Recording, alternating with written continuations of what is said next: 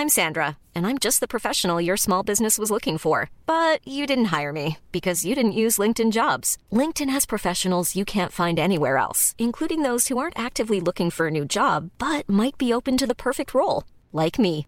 In a given month, over 70% of LinkedIn users don't visit other leading job sites. So if you're not looking on LinkedIn, you'll miss out on great candidates like Sandra. Start hiring professionals like a professional. Post your free job on linkedin.com/people today.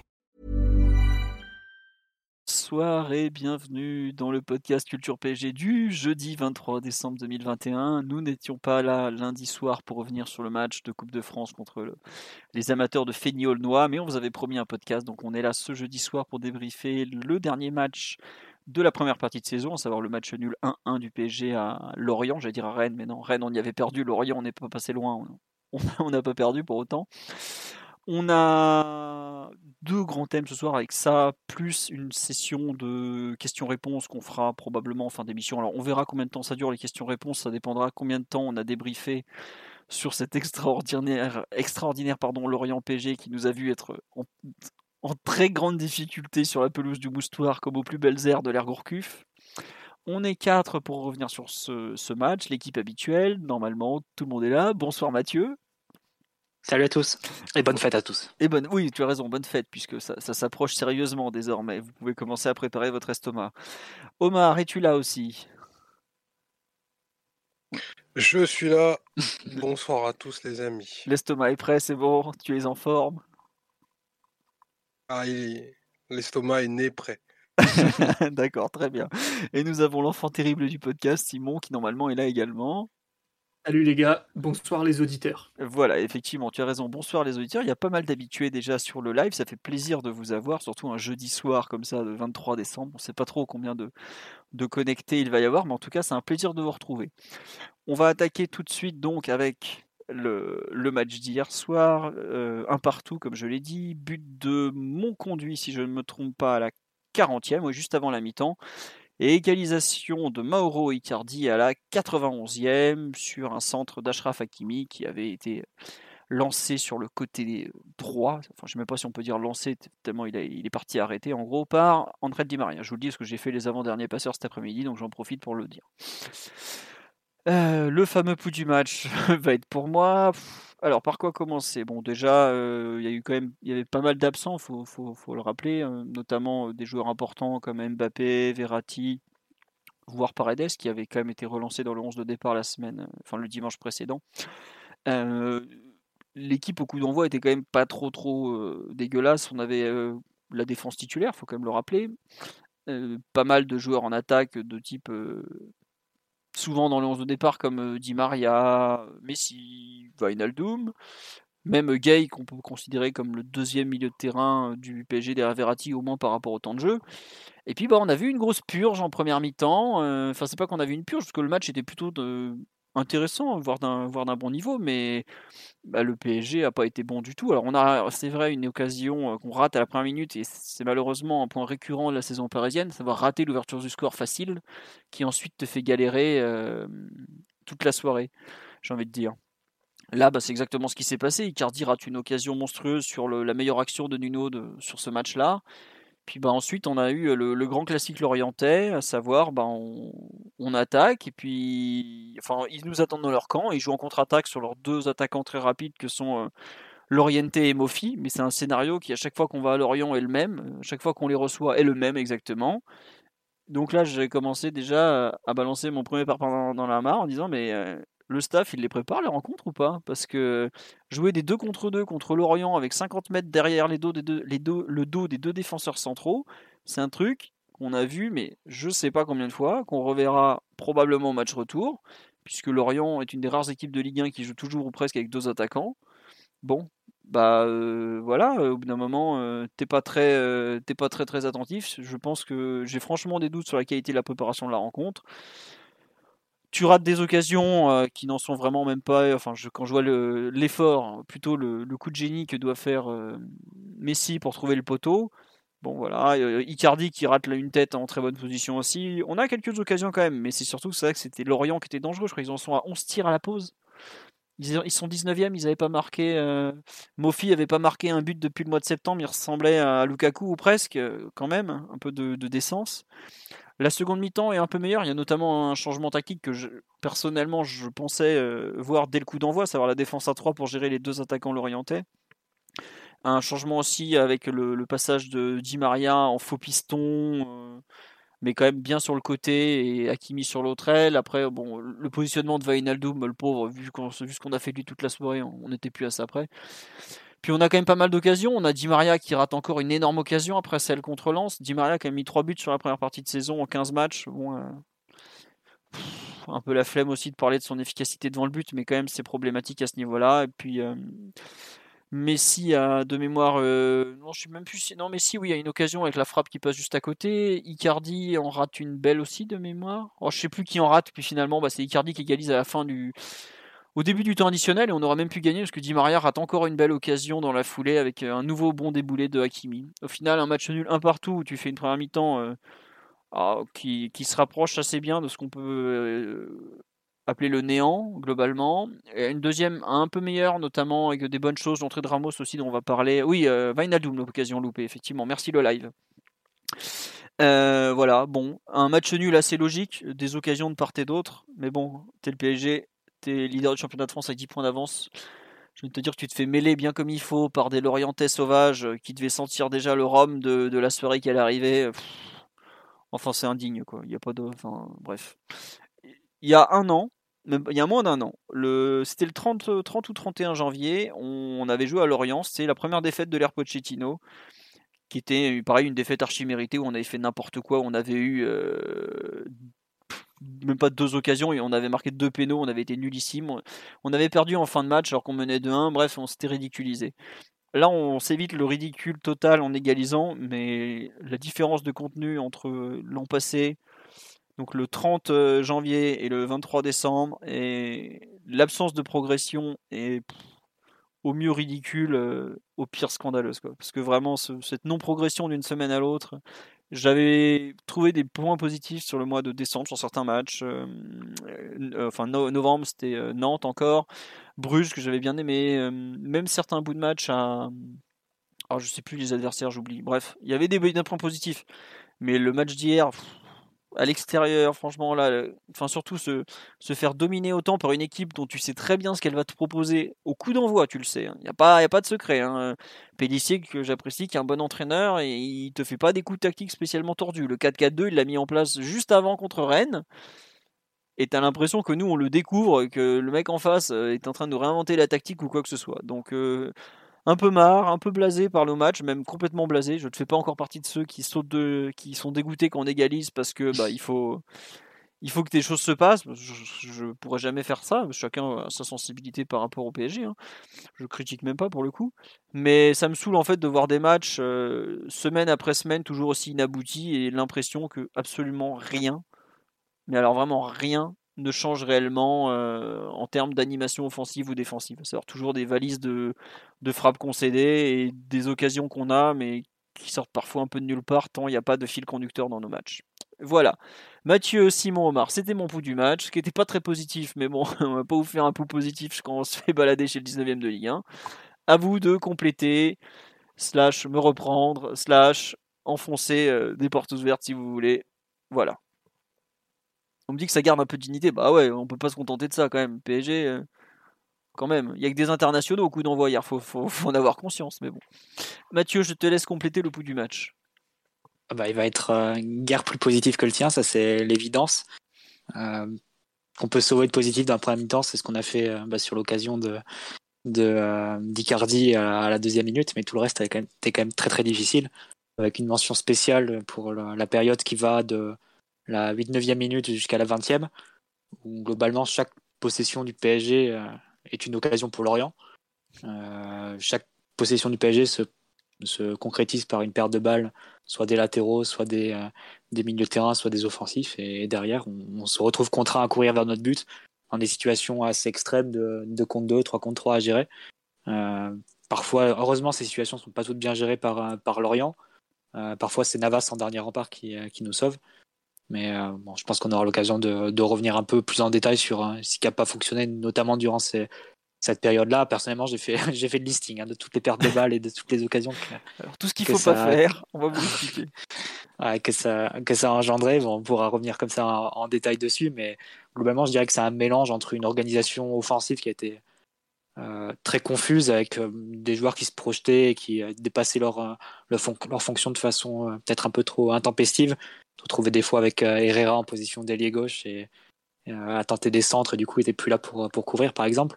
Euh, et puis, donc ça, c'est la partie un peu organisation offensive, euh, un peu étonnante et avec des joueurs qui, qui se projetaient et qui restaient pas forcément tous en, enfin, qui laissaient seulement la charnière centrale en couverture, parfois un troisième joueur. Et euh, le deuxième point, c'est par une médiocrité technique qui, qui peine à s'expliquer. Hein. J'ai en tête un, moment autour du quart d'heure de jeu où Gay commence à remonter le ballon dans son camp jusqu'à jusqu'à se heurter à, à et du coup ça fait perdre de balles et ensuite ça, ça, ça permet de lancer l'orienté euh, et ça donne un arrêt en angle fermé de, Navas. Mais ce genre de, situation assez rocambolesque, le, Parisien qui euh, semble encore décuvé de, l'avant-veille euh, et, se retrouve à, aligner les erreurs techniques de façon très surprenante. Ça a été un peu moins le cas sur le reste de la deuxième mi-temps. Il y a un premier ajustement de Pochettino autour de la 20e. On voit à l'écran demander à, Di Maria à la 20-21e de, rester vraiment côté gauche. Là, tu as un premier, un premier changement tactique. D'inverser, ouais. Ouais, ouais, c'est ça. Euh, Di Maria va plus toucher un ballon à droite euh, sur le, reste de la période, le reste de la première période. Euh, donc déjà on passe à une première, on va dire en, fixant un peu plus les positions offensives, j'imagine pour limiter les pertes de balles. évidemment Pochettino il va au bout de sa logique à la mi-temps en faisant le, changement qui correspond et qui, qui va avec, c'est-à-dire que Di Maria passe vraiment piston, qui Pembe fait le troisième central à, axe gauche, du moins en phase de possession. En phase défensive, c'est un peu, un peu différent. On défend plus à, à 4 et Di Maria revient pas se placer. Ouais. Di Maria revient pas se replacer en, latéral. Mais euh, voilà, c'est déjà, je pense, les premiers ajustements de Pochettino, j'imagine, pour limiter un peu les, pertes de balles euh, et aussi simplifier notre façon d'attaquer, avoir des, attaques peut-être plus, euh, plus simples, plus directes, avec du jeu sur les côtés, peut-être des centres. on sait que quand Di Maria ou Hakimi, mais même Di Maria, quand il passe dans cette position à gauche, ne pas généralement se, compliquer la vie, il peut envoyer des centres, il peut envoyer du danger assez, assez facilement, il peut être aussi la réception des, des renversements de Messi. Euh, donc c'est ce qui a été permis par ce changement-là. Et l'entrée de Ramos aussi qui permet de retrouver un, un Hakimi plus euh, bah, mieux trouvé tout simplement. On a, suffisamment dit que Neymar et, Ramos étaient les joueurs qui, qui convenaient sans doute le mieux pour Hakimi pour qu'il se retrouve dans les positions à, dans les situations où il peut attaquer l'espace euh, lancé.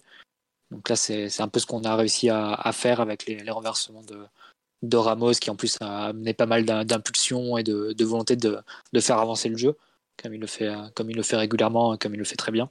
Euh, donc globalement, la deuxième période est un peu moins négative et, fertile en perte de balles, donnant des, possibilités à, Lorient, mais quand même, il y en a, notamment bah, Di Maria, justement, euh, depuis sa position d'ailier gauche qui euh, rate deux, deux, passes vers l'intérieur, il me semble. D'ailleurs, il y en a une autre en, fin de première mi-temps aussi, euh, qui donne des situations de contre à, à Lorient.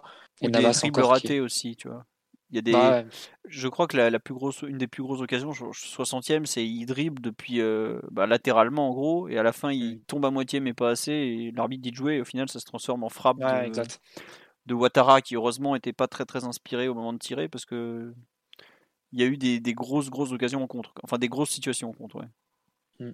on va dire que c'est. Évidemment, on n'a pas limité à zéro sur la deuxième période, mais ça a été un petit peu mieux après la, la cata de la première. Euh, on a réussi à être un peu moins, moins en danger et moins exposé, surtout sur, sur les contre-attaques. Bah, malgré tout, hein, on paye quand même un prix cher avec l'expulsion de, Ramos sur une situation comme, comme celle-ci. Et un peu miraculeusement, on a réussi à, égaliser avec euh, le but de notre héros Mauro Icardi qui, nous sauve un deuxième match dans les arrêts de jeu cette saison. Mais euh, voilà, sinon, euh, sur le plan collectif, un, nouveau match très décevant du PSG. les mêmes mots qui s'accumulent. Hein. on va dire que les, mots défensifs sont, sont les fils des, des mots, offensifs. C'est-à-dire que tu, attaques d'une façon un peu désorganisée, un peu chaotique. Tu t'exposes énormément à la perte de balles. Et euh, comme de ton côté, tu n'arrives pas à mettre tes occasions et les situations que tu te crées, tu te retrouves très, euh, exposé et complètement à la merci de l'adversaire, qui lui-même n'a pas été très réaliste sur le match. Donc euh, on s'en sort sur un match un partout qui, qui aurait pu être 2-2, qui aurait pu être 2-1 pour eux ou 2-1 pour nous. Mais c'est un match qui aurait pu basculer vraiment. Et donc voilà, c'est encore un match non abouti, encore un match avec des, des difficultés qui se répètent et pas vraiment de, de progression qui, euh, qui s'annonce. C'est vrai qu'on n'a pas réussi à, à, construire à la fois sur la première mi-temps de, de, Nantes ou sur le bon match qu'on avait fait face à Bruges, par exemple. Ouais. Ça reste plus des exceptions, des one-shots. Bah, et euh, il faut considérer le match comme Lorient, comme la suite logique de, de ce qu'on a vu sur la demi-saison. Et, et, du coup, la première mi-temps face à Nantes et le match face à Bruges plutôt comme les exceptions, qui confirment la règle. Bah c'est ça, c'est que le dernier déplacement qu'on avait fait, c'était à Lens, où pareil, on, on, avait été en grande difficulté pendant un bon moment. On égalise pareil dans les arrêts de jeu. Mais tu vois les déplacements du PSG depuis un certain temps. Leipzig, on s'était fait broyer dans tous les sens. Ah, mais... Pas que les déplacements. Monaco, on a été en difficulté. Nice, on a été en difficulté. Ouais, non, mais on va s'arrêter au déplacement pour l'instant. Mais tu vois, je, regarde la liste. Le, même Saint-Etienne, euh, la première mi-temps, on a des occasions, mais pendant une mi-temps, c'est très équilibré. On a globalement beaucoup, beaucoup de mal à gagner un match à l'extérieur propre et sans bavure. Tu vois, au parc, on a réussi au moins un bon match contre Bruges. Bon, là, je ne vais pas considérer Feigny Aulnois, malgré tout le respect que j'ai pour les, le foot amateur, comme une grande victoire. Mais à l'extérieur, ça fait des mois et des mois. Si, tu avais fait une bonne heure à Bordeaux et tu as tout foiré euh, sur la fin de match. Même si Bordeaux est une équipe tellement folle que c'est pas toujours évident de jouer contre eux. Bref. Euh, on nous dit il y a quelques progressions individuelles, mais rien sur le collectif. Même les progressions individuelles, faut. Ouais, mais si, mais si. Oui, oui. Ça sent de la bonne nouvelle après le Magia, on en, on en rediscutera. C'est vrai. Euh, on nous dit que c'est vrai que Bruges avait pris 4-1 contre Leipzig, ouais, mais Bruges avait fait de, jusque-là des, des, bons matchs contre le PSG euh, en général, donc il faut pas non plus trop comment dirais-je, trop sous-estimer cette équipe non plus. Mais c'est vrai qu'on nous dit sur le live qu'on a beaucoup d'occasions, mais la finition a pêché hier. Mais ça, le problème de finition, on en a parlé je sais pas combien de fois dans le podcast jusque-là. Savoir qu'il nous faut, euh, hier, euh, sur le match, on est à 2,08 d'expected goals. Et on marque un but à la 80. Euh, combien 91e, c'est ça? C'est pas normal. On est en permanence. Ouais, après, il me semble que Icardi est hors jeu sur la tête plongeante qui rate.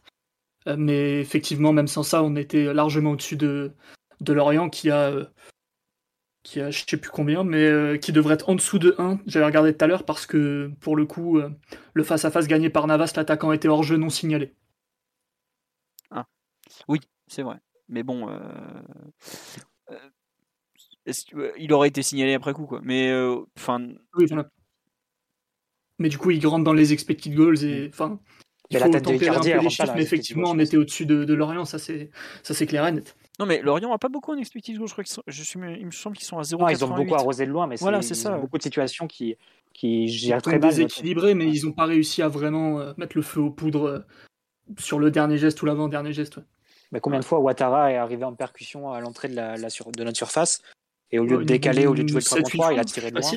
Ouais, bah, il, au lieu de décaler, au lieu de de, jouer avec ses partenaires le 3 contre 3 ou euh, la situation d'égalité ou même d'avantage numérique qu'ils avaient. Ils ont tiré de loin, ils, ont, ils sont précipités. au final, ils ont, ils ont beaucoup accumulé les tirs, pas beaucoup de, grosses occasions, mais c'est aussi des situations qui sont mal gérées. Euh, pareil, il y a un, moment, il y a un 3 contre 3 assez tôt dans, dans le match, je pense, euh, à, la, à la 9 minute, où bah, pareil, Marquinhos et Kimpembe se retrouvent à courir devant, vers leur but. Il y a pour le coup zéro couverture après la, la perte de balle de Nuno Mendes qui intervient pourtant vraiment dans les, dans les 30 mètres adverses. Mais le contre est mal joué, c'est intercepté par Marquinhos à la fin. Et, euh, et ça donne pas d'occasion, mais en soi, c'est une situation qui aurait pu être très très dangereuse. Ouais, Simon, tu, tu veux commencer un peu l'analyse collective ou, ou tu as encore des choses à rajouter sur le match en je général? pense, Je pense qu'Omar euh, ah, euh, peut Omar. donner euh, son ressenti sur le match au global d'abord. Omar, on t'écoute. Est-ce que tu t'es régalé devant ce football léché du Paris Saint-Germain Football Club? Euh, alors, en, en, cette période de trêve des confiseurs, je dirais que le régal n'est peut-être pas le, le, bon qualificatif pour la, la première période qu'on a vue hier. Ouais, effectivement, c'était plutôt assez, assez indigeste pour le coup. Euh, alors, je pense qu'on est un peu obligé de faire un focus sur la première période qui, en effet, de la deuxième minute jusqu'à peu près la, la 30e, a vu je pense dans des très grandes proportions et, pardonnez-moi, j'ai pas j'ai pas remonté les cinq derniers matchs de Lorient, mais j'ai cru comprendre que bah, Pélissier et ses équipes et son équipe étaient en, grande difficulté pour déjà bah, mettre en, lumière le fait que par rapport à ce que tu disais Philo, Lorient pour le coup avait la nous, nous a donné la sensation d'avoir très bien préparé sa rencontre. Oui, tu as raison, oui d'avoir identifié que ben, Paris avait un comportement à la perte et des appels d'air dans la profondeur qui ressemblaient à un encéphalogramme plat.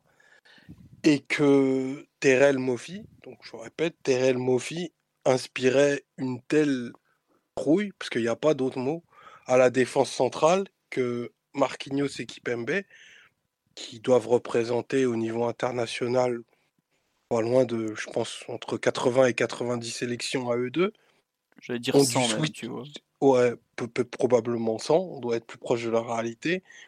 On switchait sur un certain nombre d'actions leur position pour que le marquage de Terrell Moffi, du coup, revienne systématiquement à, à Kipembe. J'aime bien Mofi, je pense que c'est un joueur qui a des, qualités. brutes très élevées euh, de percussion, de vitesse, mais qui est, je pense, dans un moment où il n'a pas de, enfin, il a pas beaucoup de sensations dans devant le but. On atteste ce qu'il fait devant devant Navas où il, enfin, il a, il fait ah, une il très pas bonne le voilà, clairement, tu sens qu'il n'est pas dans le meilleur moment de sa saison.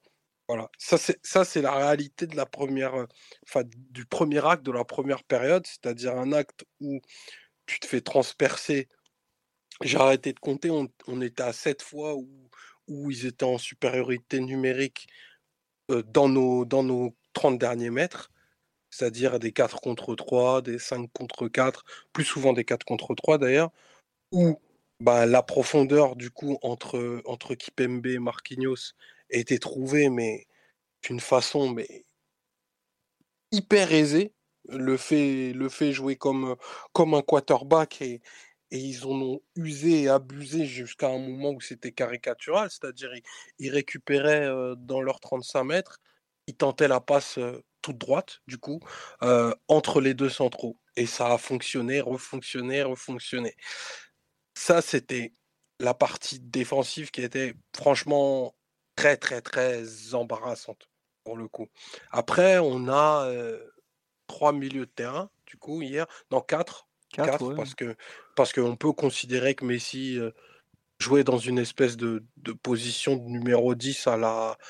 Enfin, quand le, quand le milieu était bien, dirais bien positionné avec, c'est-à-dire entre deux attaquants qui ont, un beaucoup de liberté, comme dit Maria, avec une, une appétence pour l'aile, et, euh, Icardi plus fixé dans la, surface.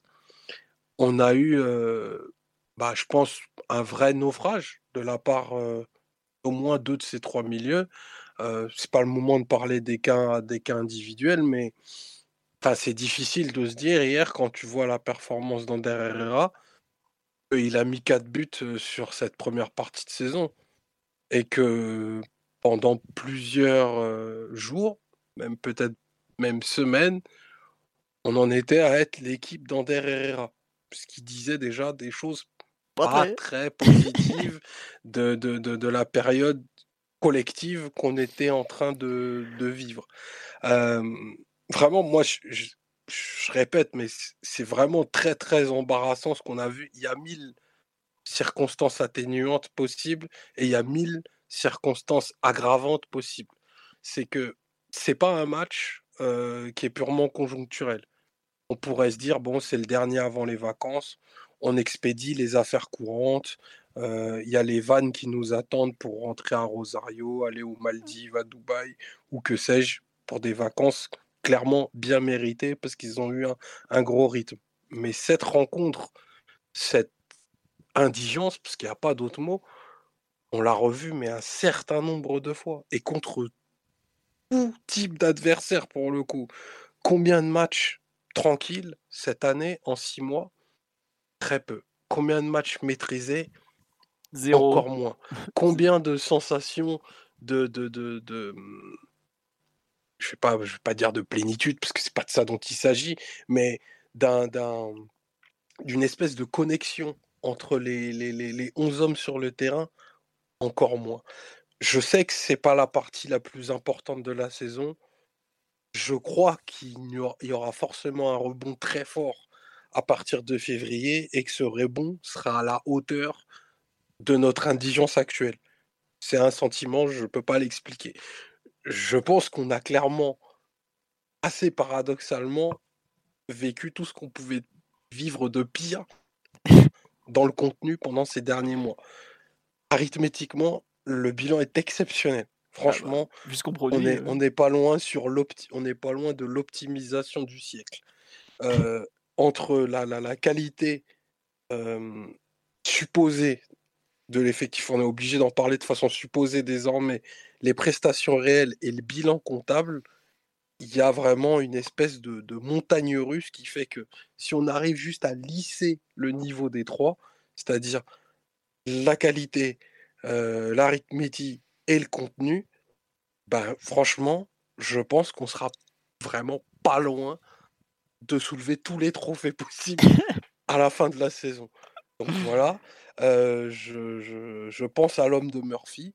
Je lui demande solennellement de se reposer, de prendre du recul, d'oublier tout ce qui vient de se passer, parce qu'on va sacrément avoir besoin de lui pendant les, pendant les prochains mois.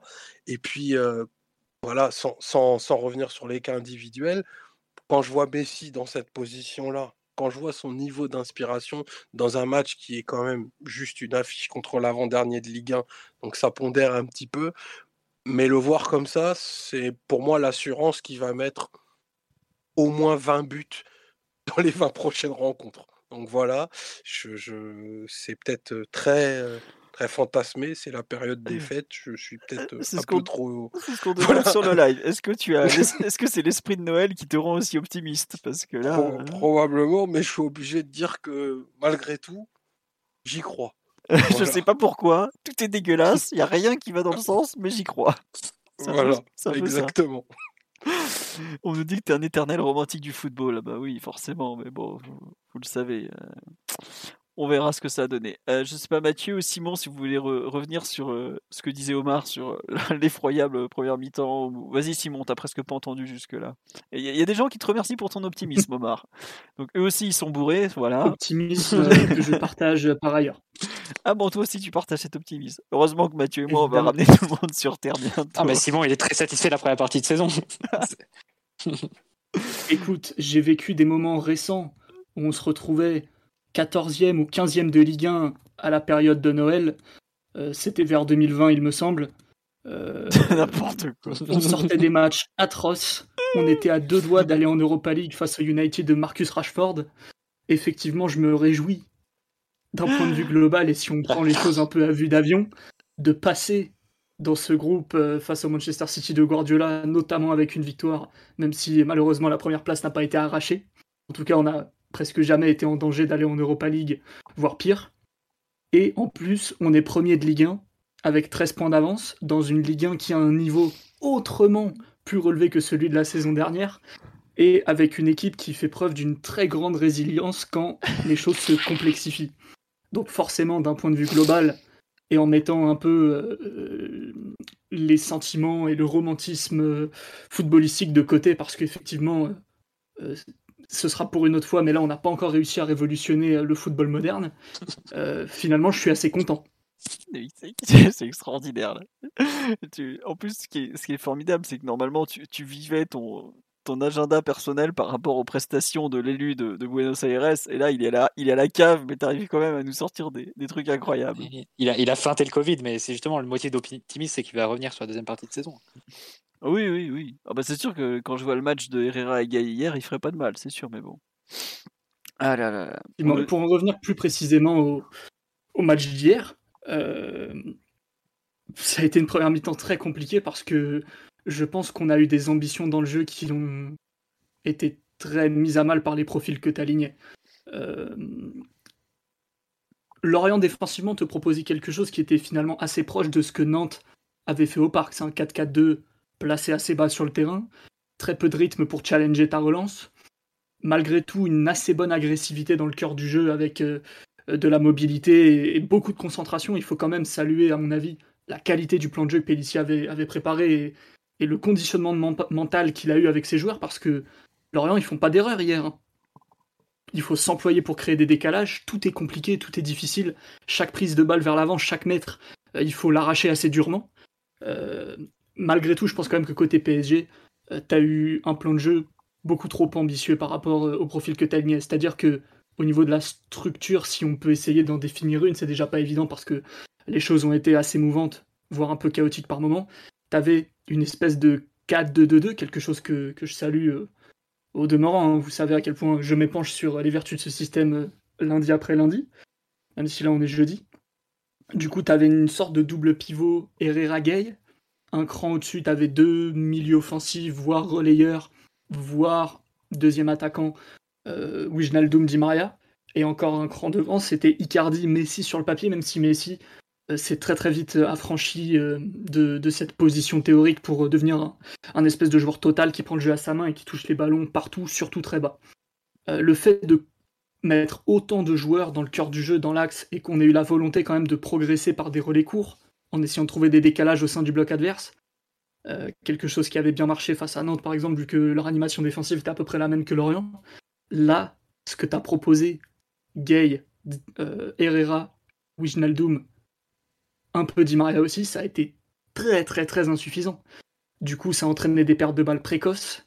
Les enchaînements été très difficiles, ça a été compliqué. Et on a eu une utilisation de la largeur qui aurait pu être beaucoup euh, mieux faite déjà en termes de, qualité, c'est-à-dire dans quelle situation tu vas trouver les joueurs de côté, mais surtout en termes de quantité. Euh, les quelques décalages qu'on arrive à créer souvent viennent des côtés. Ça m'étonne quand même que face à une, animation pareille, on n'insiste pas un petit peu plus sur les ailes. Euh, ça, c'est pour la partie avec ballon, qui a du coup entraîné très peu de décalage. Il y a eu très peu de rythme, très peu d'efficacité, très peu de danger créé, pour beaucoup de pertes de balles dans des zones on va dire, un peu difficile. Et la gestion des transitions a été absolument atroce. Lorient, ils n'ont pas défendu non plus avec un sac 4-1 collé à leur surface où il y avait 10 euh, joueurs derrière le ballon. C'est pas vrai. Souvent, Mofi et Lorientais étaient non pas dispensés de défendre, mais étaient quand même pas à te fermer toutes les lignes de passe tout le temps parce que justement, il fallait qu'ils présentent une certaine menace en transition. Et ça, déjà, ça veut dire que le PSG pouvait attaquer euh, pratiquement à 8 contre 8. Euh, vu que tu as les deux centraux qui sont mobilisés par les deux attaquants et vice-versa.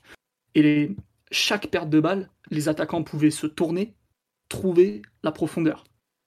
Alors c'était soit le fait un peu décalé, soit l'orientait, soit Mofi. Mais à chaque fois, ils, avaient la voie libre en fait. Et c'est là où moi je, m'inquiète de, certaines mécaniques collectives et de certains comportements individuels. C'est que, à mon avis, face à ce genre d'adversité, quand tu perds des ballons relativement assez haut dans le camp adverse, tes centraux sont obligés de coller euh, les attaquants beaucoup plus que ça et beaucoup mieux. Ça t'aurait évité un certain nombre de situations, et même si tu avais perdu des duels très hauts, au final c'est pas très très grave parce que t'es très haut, t'as donné de la compacité, ça donne du temps aux autres de fournir une couverture, qui soit à proximité ou à l'opposé, type euh, bah tu perds Messi par le ballon côté droit, Nuno doit couvrir en partant du côté gauche, ça ça va. Euh, mais là ça n'a pas été le cas du tout. Et même une fois qu'on courait vers notre but, il y a eu des, temps de réaction, des, choses qui sont totalement anormales. Kimpembe a été coupable quelques fois, Marquinhos aussi. Marquinhos notamment sur le but, euh, et pas du tout. Enfin, il lâche son marquage préventif sur euh, Mofi, il me semble, en le laissant Herrera qui du coup le voit pas venir, il est dépassé, il perd la balle. Et, euh, et ça nous fait courir jusqu'à notre surface avant de, de, de, subir la foudre de mon conduit. Mais globalement, ces deux phases-là, construction installation dans le camp adverse, perte de balle, courir vers son but, on a fait à peu près n'importe quoi. Et je pense que Lorient, entre la, la 9e minute et la 30e, ils ont pu trouver 8, fois la profondeur, mmh. avec des, des, assez gros décalages de, de créer. Et, heureusement que c'est que Lorient et qu'ils n'ont pas réussi à, avoir cette, espèce d'inspiration et de magie pour vraiment euh, enfoncer le clou et, créer des occasions qui auraient été létale et, ultra décisive. Bon, ça c'est pour la première mi-temps. En deuxième mi-temps, ça a été un petit peu mieux avec le changement de système, mais globalement, euh, tout ce qu'on a fait en première mi-temps, l'équipe avait un peu la tête à l'envers, j'ai trouvé, ne serait-ce que tactiquement. Euh, vouloir autant combiner dans le cœur du jeu avec des joueurs qui étaient euh, au final assez peu outillés pour le faire, et en plus en très petite forme. Le fait que les centraux soient dépassés sur chaque transition et qui, au final, ils savaient pas quoi faire entre eux on fait quoi? On sort, on fait un marquage préventif, on court vers notre but, on assure la profondeur. Au final, t'étais un peu toujours dans l'entre-deux. Euh, a fait ce qu'il a pu, j'ai trouvé, même s'il est coupable sur euh, une ou deux actions, Marquinhos un petit peu plus, euh, malheureusement pour lui. Et, globalement, ça a été un, supplice et je pense qu'on s'est vu encaisser un but limite sur chaque transition. Ah, Bien bah, que Lorient crée pas des occasions hyper nettes. Chaque transition, c'était l'anarchie la plus totale. Chaque possession, en fait, c'est chaque possession du PSG qui donnait une occasion pour Lorient. C'est C'est ça le, paradoxe qu'il y a eu en première mi-temps. C'est, on peut les prendre. Il y en a quasiment une par minute hein, sur entre la dixième et, la vingtième. C'est assez, assez effroyable. Je les ai notés. Neuvième minute, perte de balle de Nuno Mendes dans les 30 mètres adverses. Hein. Il est le long de la ligne de touche, mais tout le monde est devant le ballon. Du coup, bah, le, la contre-attaque part, part. Marquinhos et Kimpembe courent vers leur but. Et finalement, la passe est mal ajustée et l'interception ensuite par, euh, je crois que c'est par Marquinhos. Ensuite, rebelote, mais de l'autre côté. Perte de balle d'Akimi, mais dans le 30 mètres adverse. Tout le monde est encore devant le ballon. Euh, se retrouve on se retrouve à jouer un 2 contre 2 avec, les avec euh, nos défenseurs et deux attaquants. Marquinhos sort sur l'orienté. Ça devait être l'orienté, il me semble. Ensuite, le ballon revient sur le fait qu'il lance dans la profondeur Mofi qui file au but, mais qui croise trop sa frappe du gauche. Euh, d'ailleurs, je crois qu'elle va même en sortie de but. Enfin, elle va même en, touche, pas, en sortie de but, tellement elle été trop croisée. Euh, après, ouais. après, deuxième minute, il y a une perte de balle de Herrera, alors que le ballon venait d'être récupéré. Il fait la passe directement à l'adversaire. Euh, elle est interceptée, la défense est du coup est pas protégée. On se retrouve encore à avoir un 2 contre 2 avec Mofi qui lance l'orienté dans le dos de Kimpembe. Là, c'est un retour de Marquinhos qui, qui tacle pour contrer la frappe. pareil, encore 15e minute, un centre de Di Maria sur le côté gauche. Mais Di Maria, quand il fait son centre, il est vraiment dans les 30 mètres adverses, même quasiment à l'entrée de la surface. Tout le monde est encore devant le ballon, sauf Gaïa Herrera. Lorient sort du contre-pressing en trois passes parce que, évidemment, il n'y a que Gaïa Herrera qui faisait le pressing à ce moment-là, tout le monde était dépassé. Mm. En trois passes, il sort, il lance Ouattara dans le dos de Mendes. Là, pour le coup, Mendes fait un bon retour et on obtient, on obtient la touche. Euh, ensuite, 16e minute, c'est encore une minute par minute. Hein. Ballon perdu de Di Maria à l'entrée de la surface tout le monde était encore à hauteur ou devant le ballon. Notamment Herrera, je, citais cet exemple tout à l'heure, qui était ailier gauche à ce moment-là. Donc évidemment, il n'y a pas de contre-pressing possible. L'orienté qui percute tout droit, qui fait reculer, qui lance Mofi, et là, ça donne l'arrêt de, de Navas. Euh, donc bon, ça aurait pu être, du coup, ça aurait pu être signalé hors jeu, mais c'est quand même une, grosse situation. Dans la foulée, il y avait hors jeu là. Ouais. Dans la foulée, c'est Gay qui remonte le ballon en, individuellement euh, jusqu'à se faire percuter, il me semble, par mon conduit qui ensuite pu lancer.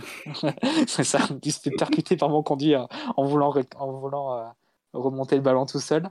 Euh, ensuite, bah, du coup, après, mon conduit, il me semble qu'il lance l'orienté et ça donne un arrêt de, de, Navas en angle fermé. Donc, ça, c'est pour toutes les pertes de balles entre la, la 9e et la 17e, j'ai noté. Et après, il y en a encore d'autres à la fin de la, la, la première mi-temps. J'en ai une juste avant le but où Messi qui vient chercher le ballon dans les pieds de Kimpembe, donc en troisième centrale mais vraiment à hauteur de Kimpembe. ça nous rappelle des grands moments de Neymar, ça, tiens. C'est ça. pour, pour, le coup, vous, pouvez reprendre l'action, elle, est marrante. Il vient jouer à une 2 euh, dans l'axe avec Vinaldoom, mais Vinaldoom lui remet mal. Du coup, là encore, tout le monde est devant le ballon, à la fois Gay et, et tout le monde. Euh, la charnière se retrouve à courir, à courir vers le but. Et Herrera aussi qui revient en, catastrophe. Et là, c'est Mofi qui joue, euh, qui joue mal le 3 contre 3 et qui tire, qui tire directement sur, sur Navas de loin. Euh, enfin bon, on peut multiplier les exemples à, l'envie, mais je pense que j'en ai cité, euh, je sais pas, 8, 8 ou 9 peut-être de, situations, puis on peut rajouter la, perte de balle de Herrera qui donne le but aussi euh, juste après.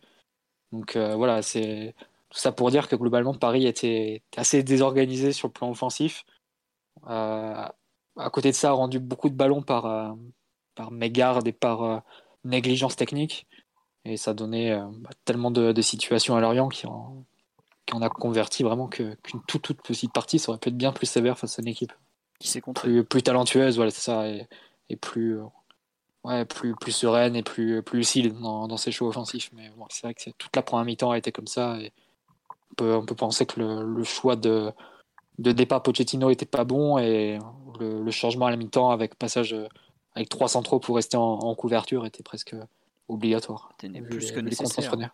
Ouais. non, justement, c'est ce qu'on dit sur la live. C'est incroyable le nombre de, d'occasions qu'on cède à chaque rencontre. Et en fait, ce qui est, frustrant, c'est que ça s'améliore pas. Quoi. Parce que là, on a, comment dire, on a concédé sur des contres, mais par exemple, à, à Lens, c'était même pas des contres sur lesquels on concédait, c'est qu'on se faisait dominer dans, dans l'entrejeu.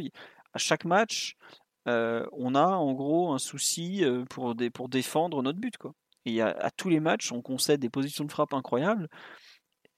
Et ça dure, ça dure, ça dure depuis le, début de la saison. Quoi. Et c'est ça qui est fou, c'est qu'on a aucune stabilité défensive, alors que c'était un des rares trucs que Pochettino avait plus ou moins réussi sur la première partie de, sur, la, sur sa première partie de saison l'an dernier et sur la deuxième partie de saison en général, c'est que entre les premiers matchs et les derniers, on concédait quand même beaucoup moins d'occasions. Je sais pas si vous vous rappelez, par exemple, la finale de Coupe de France, on concède pratiquement rien, alors que le PSG Monaco, on s'était fait ouvrir, par exemple. Euh, il y avait eu un certain travail, on pouvait au moins lui, reconnaître ça. Là, on, en est, on est à la mi-saison, et chaque match, notre défense, c'est des portes de saloon. Quoi. Et hier, on joue pas non plus avec une équipe spécialement offensive. Hein. T'as quand même Vinaldoom qui a un milieu qui fait du contre-pressing. Tu as bon Messi qui défend pas beaucoup, Di Maria qui défend un peu plus et Icardi pas grand-chose. Mais je veux dire, on a déjà aligné des équipes du PSG avec des joueurs qui défendaient encore moins et où on se faisait pas ouvrir comme ça.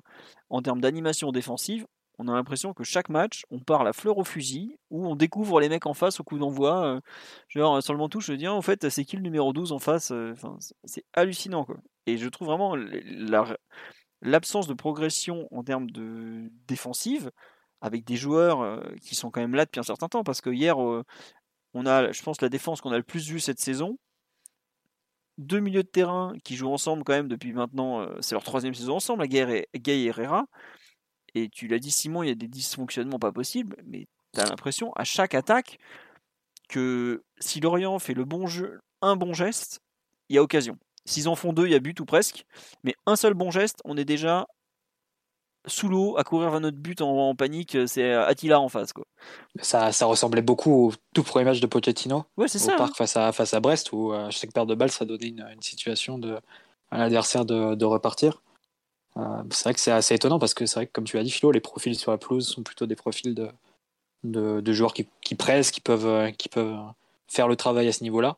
Hormis Messi et Icardi, mais bon, c'est possible d'organiser une équipe qui, qui sait défendre à, à 8. Hein, c'est pas c'est pas le, type de défense qu'on joue d'habitude. Euh, Ou quand on est à 7, 7 plus 3, c'est déjà plus compliqué. 6 plus 4, c'est quasiment impossible. Mais à 8, on a déjà réussi à organiser des, plans défensifs comme ça. Et euh, c'est vrai que ça n'a pas du tout fonctionné. Mais au-delà du, plan qui, résulte d'une mauvaise organisation en attaque, c'est vrai que sur le plan technique, c'est très difficile. Je, crois que c'est Simon, euh, c'est Omar. Je ne sais plus lequel de vous deux a cité Herrera tout à l'heure dans les performances individuelles. Mais c'est compliqué hein, quand tu. Herrera, globalement, quand il se retrouve pas entre les trois centraux de façon totalement intempestive euh, pour, faire la passe à 2 mètres, euh, alors que la défense était. Notre relance n'était pas du tout attaquée par Lorient, il se retrouve en énorme difficulté quand il doit faire autre chose hein, sur le plan technique. Et il a rendu des ballons de façon complètement gratuite sur le but, mais un peu avant aussi, où il fait une passe complètement folle à l'adversaire en, plein cœur du jeu, alors qu'il n'y a, aucun partenaire près de lui. Donc euh, c'est très compliqué à ce niveau-là et tu comprends aussi pourquoi un joueur comme, comme lui a eu si peu de titularisation sur les deux derniers mois. Oui, mais euh, non, mais c'est ça en fait. Je, justement, j'ai été surpris. Enfin, j'étais surpris oui et non de le voir au coup d'envoi. Je suis allé vérifier, mais clairement, on l'a ressorti du placard pour le match parce qu'il avait fait un très bon match à Bordeaux, donc le 6 novembre. Hein. Ensuite, on le voit à City. Bon bah voilà, on est à City, on a pris un bouillon de 70 minutes. Évidemment, il était dans le bouillon. Il surtout. Mais il se pète pas tant que ça de mémoire, euh, Simon. Il est, il est sur le banc de pas combien de matchs il a loupé, mais il se fait la cuisse, à Simon. Oui, mais, il a, mais non, il a loupé 10 euh, jours à peine. Il a, il a pas loupé grand chose. Hein. Euh, là, je suis parti voir. Attends une seconde, tu me fais douter. Il a raté 3 matchs. Il a raté saint Nice, Lens. Ah, mais c'était pas il y a 6 mois, si, si, quand même. Ça fait un, mais tu vois, un certain nombre de rencontres. Ouais, non, mais sur, contre Nantes, après la trêve, il est sur le banc alors qu'il aurait pu jouer. Bah, D'ailleurs, bizarrement, on fait un bon match. en Coupe de France, le week-end dernier, il aurait pu jouer. On l'a, il est resté sur le banc tout du long. Euh, là, c'est vrai qu'il joue un peu sans rythme, mais bon, il n'a pas non plus. Euh, enfin, il s'est pas fait les croiser, le type, quoi. Donc, euh, bon. Je, voudrais vraiment pas paraître péremptoire et je le dis vraiment avec énormément de respect pour la fonction, pour ce qu'il est. mais quand tu es une équipe qui a aussi peu de, de repères, c'est-à-dire une équipe qui est en quête d'identité, stylistiquement et peut-être même philosophiquement, tu peux pas avoir des joueurs de, ce type-là, en fait. C'est pas possible. C'est un joueur qui a aucun. Enfin, il a aucune détermination sur les événements. Vraiment, c'est les joueurs d'équipe Providence. Totalement nourris et biberonnés par le, par le collectif. Si le collectif flanche, bah lui, il flanchera d'autant plus.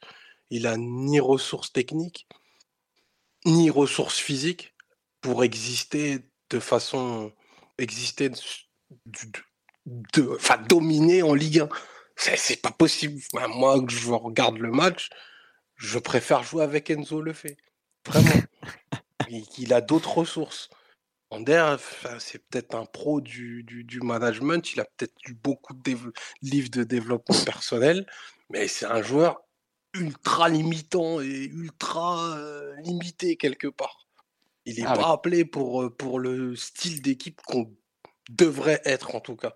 Et c'est pas le seul. Après lui, pour le coup, hier, il est vraiment en énorme difficulté avec et sans ballon. Donc c'est pour ça qu'on parle de lui euh, un peu plus que les autres. Mais au-delà de ses erreurs techniques, toutes les fois en première mi-temps, il venait de se coller entre Marquinhos et Kipembe. on ne sait pas quelle raison, notamment sur la fin de la première mi-temps.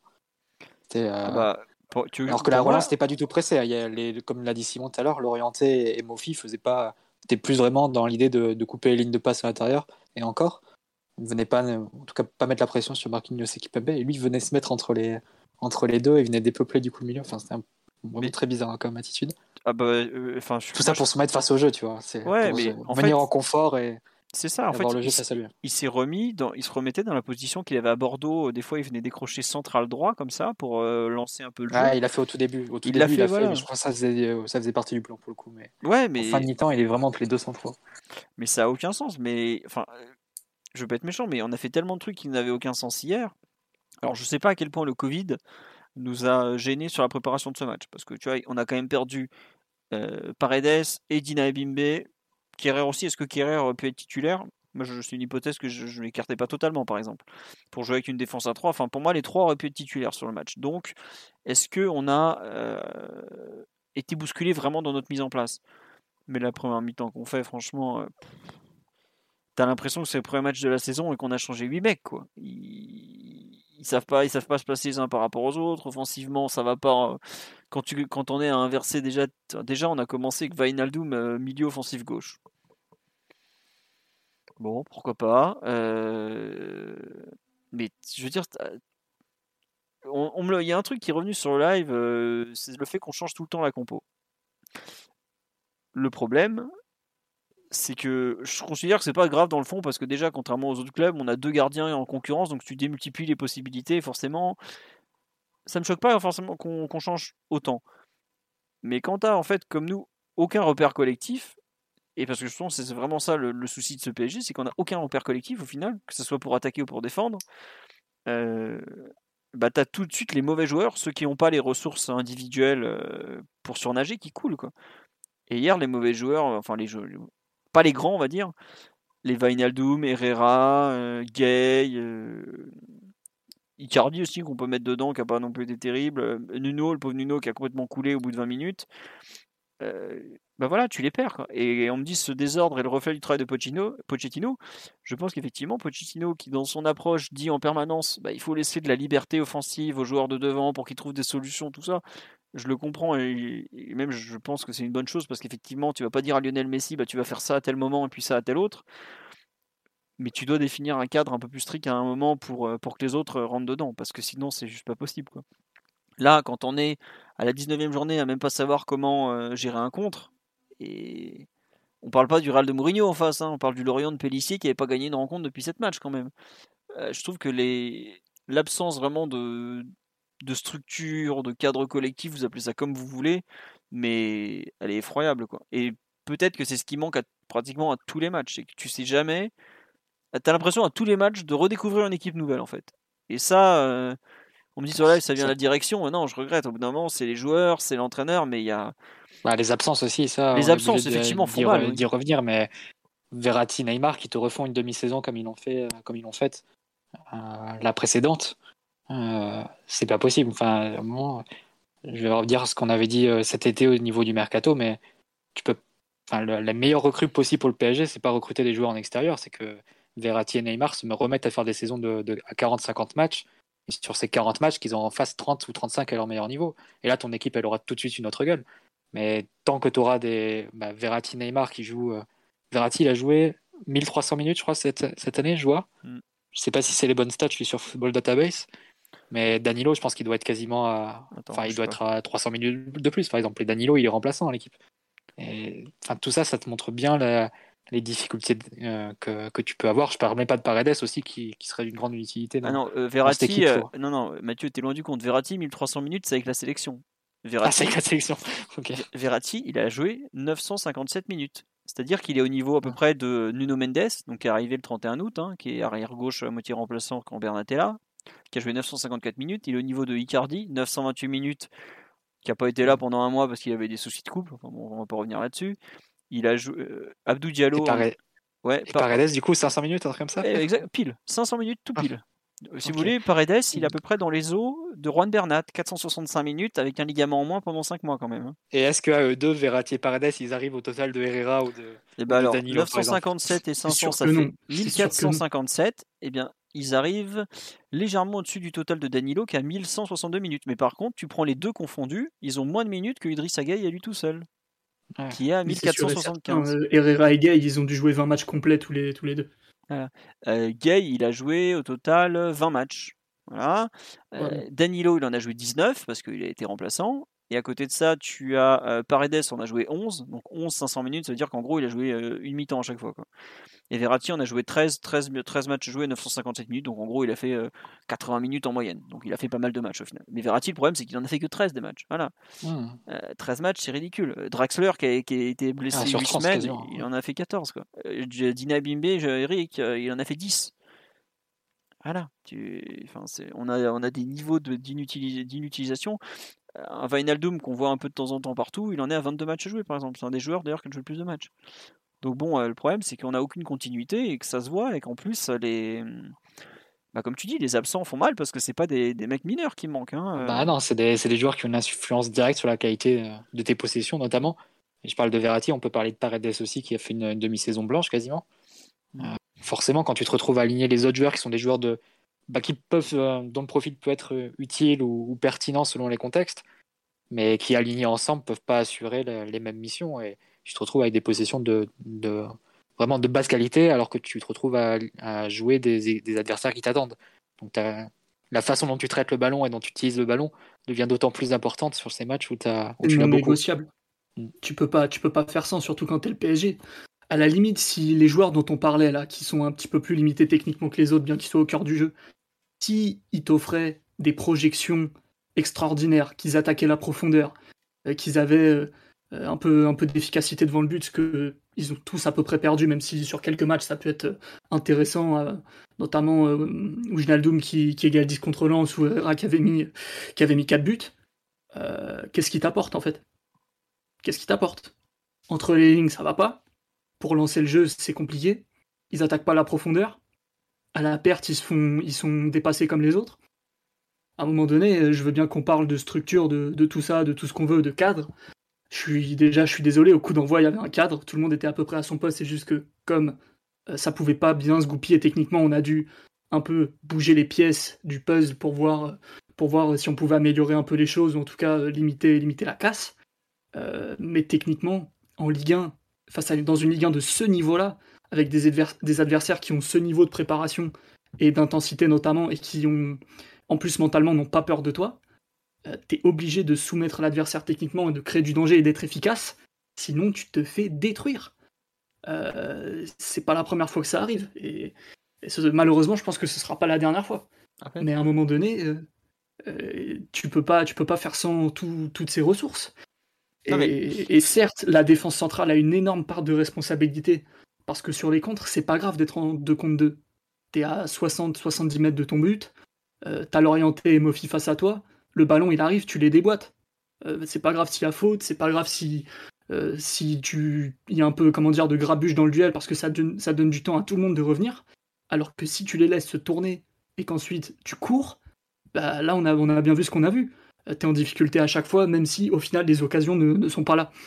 Donc bon, une, une, comment dire une chose négative en entraîne une autre et, et tu te sors pas un peu de, de la spirale, mais ouais, techniquement, c'était quand même euh, compliqué, compliqué. Hein. Après, Très pénible. Dans ce que tu dis, tu vois, il y a un truc, je trouve, qui est, un peu choquant. C'est qu'en fait, on a euh, deux joueurs avec des caractéristiques. Euh, enfin, trois, je dirais, qui sont Verratti, qui est, bon, de loin le meilleur milieu. Paredes, qui est celui qui est le plus fort ensuite pour utiliser le ballon. Et Danilo, qui est probablement celui qui est le plus marqué défensivement, même s'il a des limites. Mais le reste, on a une, armée de, de, Enfin, et encore, Danilo, j'ai du mal à le mettre dans cette liste. On va dire qu'en gros, on a vraiment deux joueurs très forts avec le ballon, moins avec. Mais tes trois autres milieux, en fait, ils sont pas forts avec le ballon. Ils sont pas forts sans. Ils sont un peu moyens en tout, avec certaines, certains points forts. Herrera, on peut lui reconnaître un certain sens tactique. Gay, on peut lui reconnaître son activité, ses courses, tout ça. Mais en fait, comme ils n'ont pas d'identité vraiment forte de joueur, et eh ben, tu le retrouves sur ton équipe. Et c'est pour ça que. c'est pas pour ça, c'est, mais c'est un truc qu'on retrouve match après match. Et justement, c'était en, là, en ça où c'était différent, par exemple, contre Nantes ou même un peu contre Bruges, c'est qu'on arrivait à avoir. On arrivait à ce que nos milieux de terrain donnent un peu une identité à notre équipe. Et aujourd'hui. Nantes, c'était Verratti et Paredes. Hein, voilà, mais tu vois. Et ça a donné la meilleure mi-temps du PSG depuis 3 ans, facile. ouais. Pas loin. non, mais enfin, on abuse un peu, mais tu vois ce que je. Enfin, un peu, je trouve que tant qu'on n'aura pas de vraiment d'identité ou au moins d'idée de, jeu, tu vois, de, qu'est-ce que nos milieux de terrain doivent faire. Et c'est là où j'en veux un peu Pochettino de ne pas leur donner des consignes plus strictes à ceux qui ont moins de talent. Parce que je pense qu'il y a des matchs où il y a eu plus de consignes. Et là, clairement, hier, franchement, ça ressemblait à rien. Si, allez, le contre-pressing, il savait, il savait à peu près quoi faire. Mais avec le ballon, enfin, Gay, il filait la balle à 3 mètres et Herrera, il courait dans lui en montrant euh, l'autre côté comme d'habitude. quoi. des, scènes qu'on a déjà vues, qu'on n'a pas envie de voir. Et c'est ça qui est, qui archi frustrant. Et on en revient toujours un peu, je trouve, à ce problème du comment le PSG de Pochettino joue. Puisque aujourd'hui, je crois qu'à part lui, personne ne peut répondre. Vous voyez encore, même lui, il y a des fois, je me demande, vu, vu qu'il parle beaucoup de la liberté à donner, du, un peu de l'expression que les, joueurs doivent avoir entre eux. ça, je comprends très bien.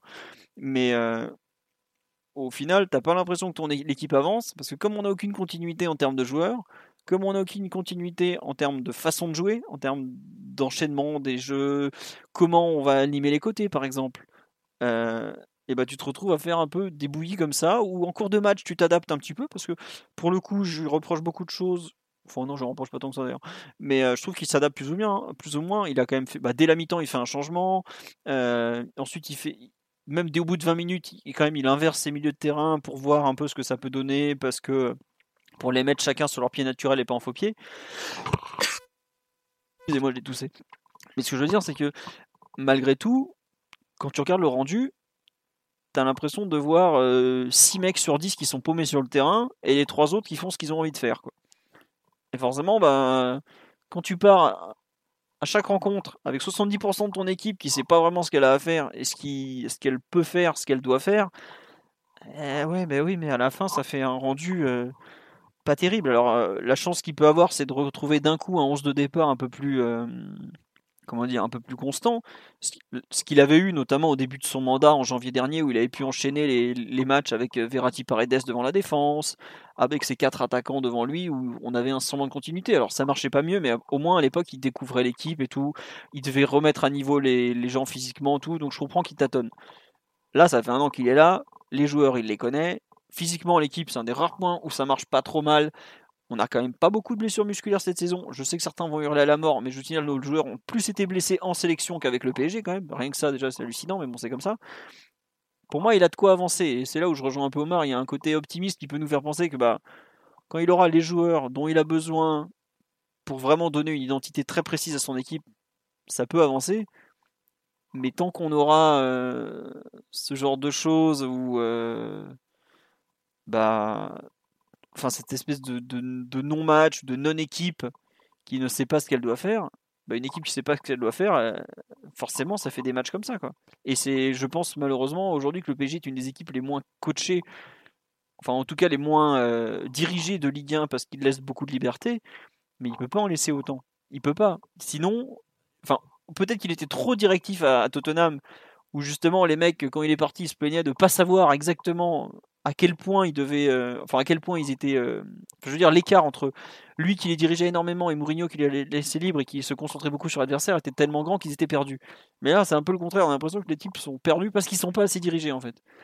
Et je pense qu'il doit trouver lui aussi un équilibre entre ce qu'il leur demande et ce que eux sont en mesure de faire, de proposer, de produire, quitte à les mécaniser un peu plus, parce que là, euh, enfin quand tu quand quand t'as pas un mécanisme défensif qui fonctionne toute la première mi-temps, que tu te retrouves à faire des courses de 50 mètres vers ton but, puis c'est quoi ça? Et pareil, la façon dont, on attaque les ailes, euh, t'as l'impression qu'on découvre un peu comment on va s'y prendre à chaque rencontre. Là, l'autre jeu, enfin hier, on avait euh, comment dire, euh, Vainaldum, Mendes qui ont jamais joué ensemble, par exemple. Voilà. Même on parle de projet de jeu, mais c'est même pas une histoire de projet de jeu, c'est une histoire de qu'est-ce que tu veux qu'est-ce que tu veux faire, quand, comment en fait? Donc voilà. Bon.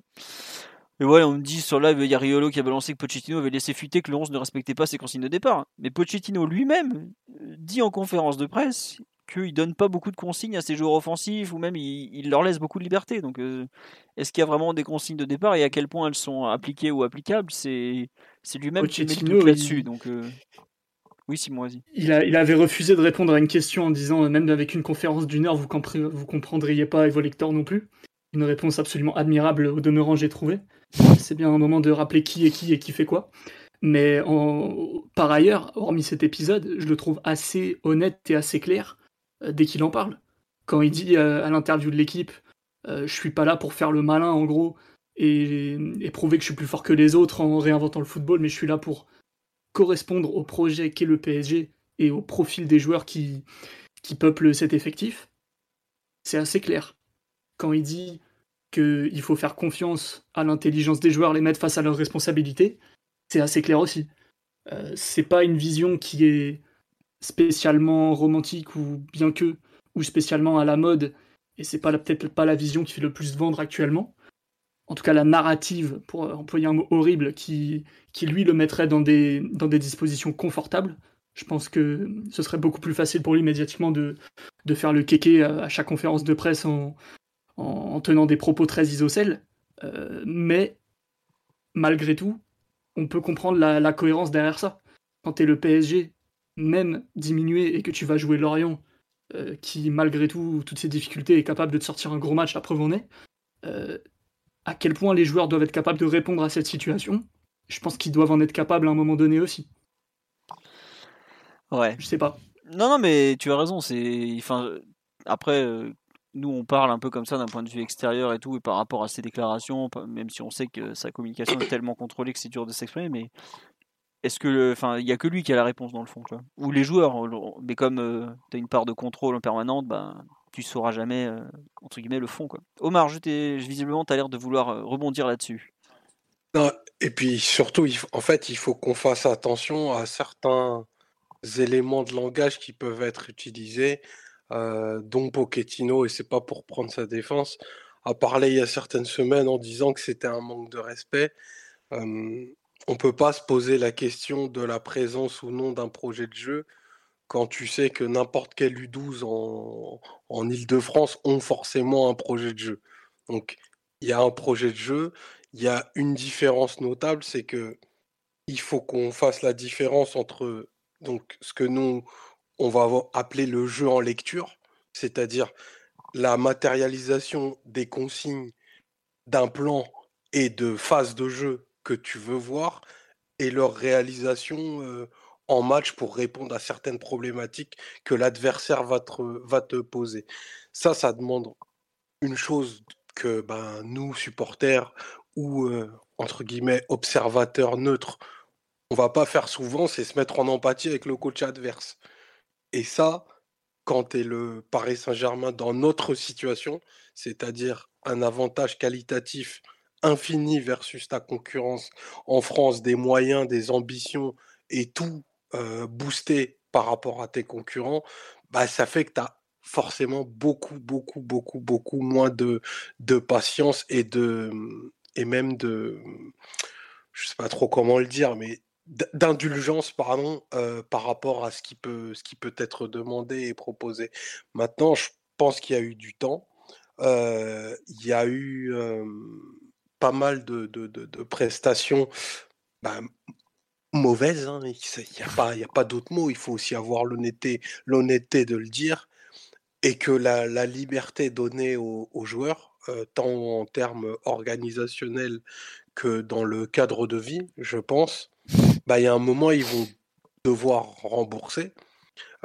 parce que là, on va rentrer dans le moment où, en fait, bah, c'est le sel de la saison.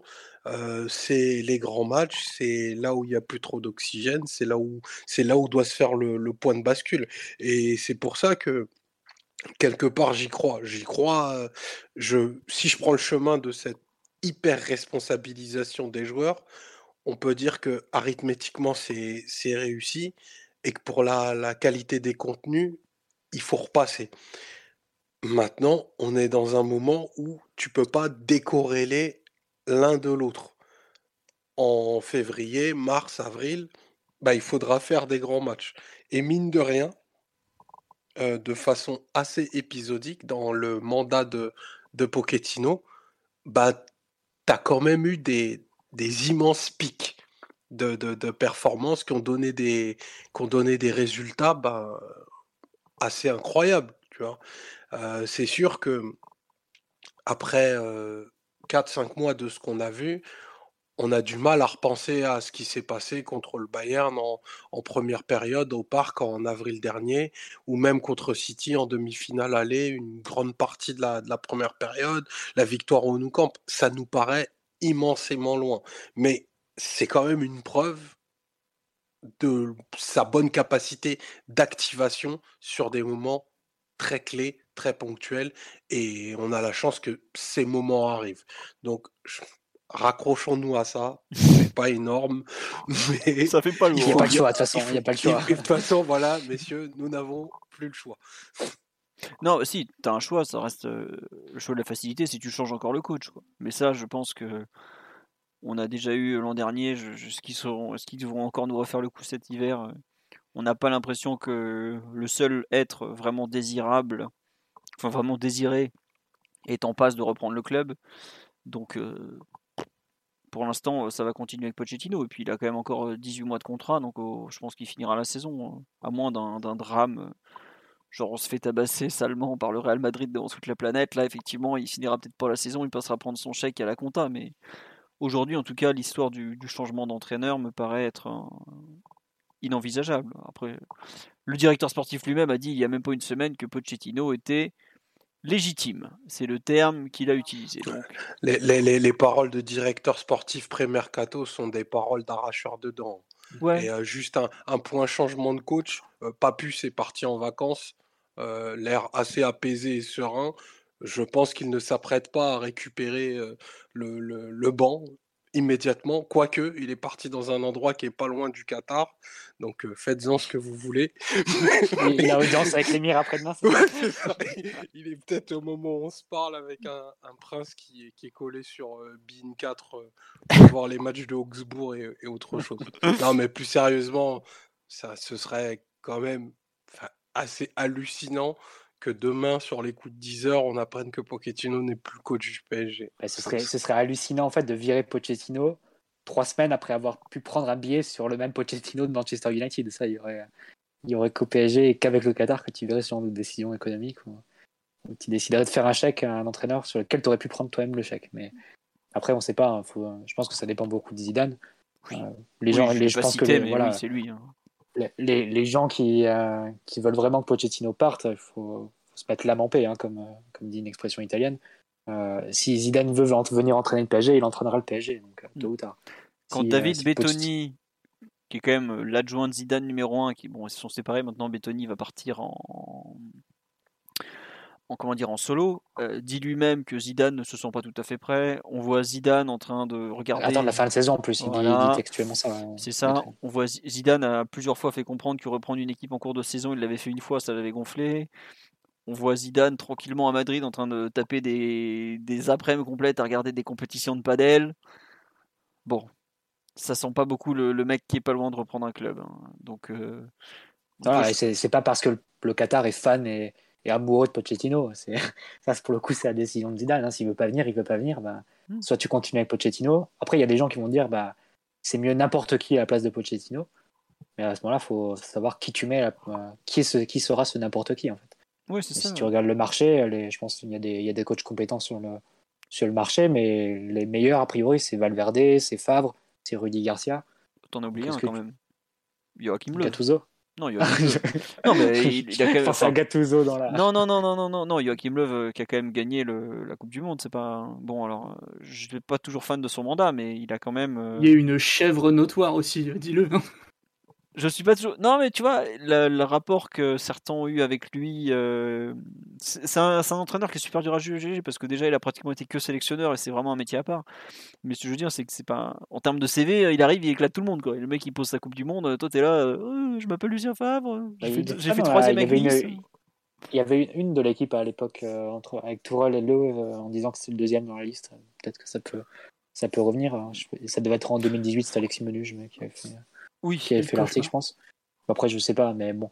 Enfin, tout ça pour dire que si Zidane ne veut pas, après, bon, on peut penser que n'importe qui ferait mieux que Pochettino, que Pochettino est, est perdu sans solution et que au fond, les, les seuls euh, axes d'amélioration de l'équipe, c'est qu'au fond, Messi ait la même trajectoire que l'an dernier, où d'un coup, à partir de fin décembre, il s'est mis à marquer un but par match et à élever considérablement du, euh, par là même le niveau du Barça de, de Koeman. Et pour le coup, on est, est bien passé pour le savoir parce que l'équipe avait, beaucoup, avait clairement augmenté son niveau ah au, moment du tirage.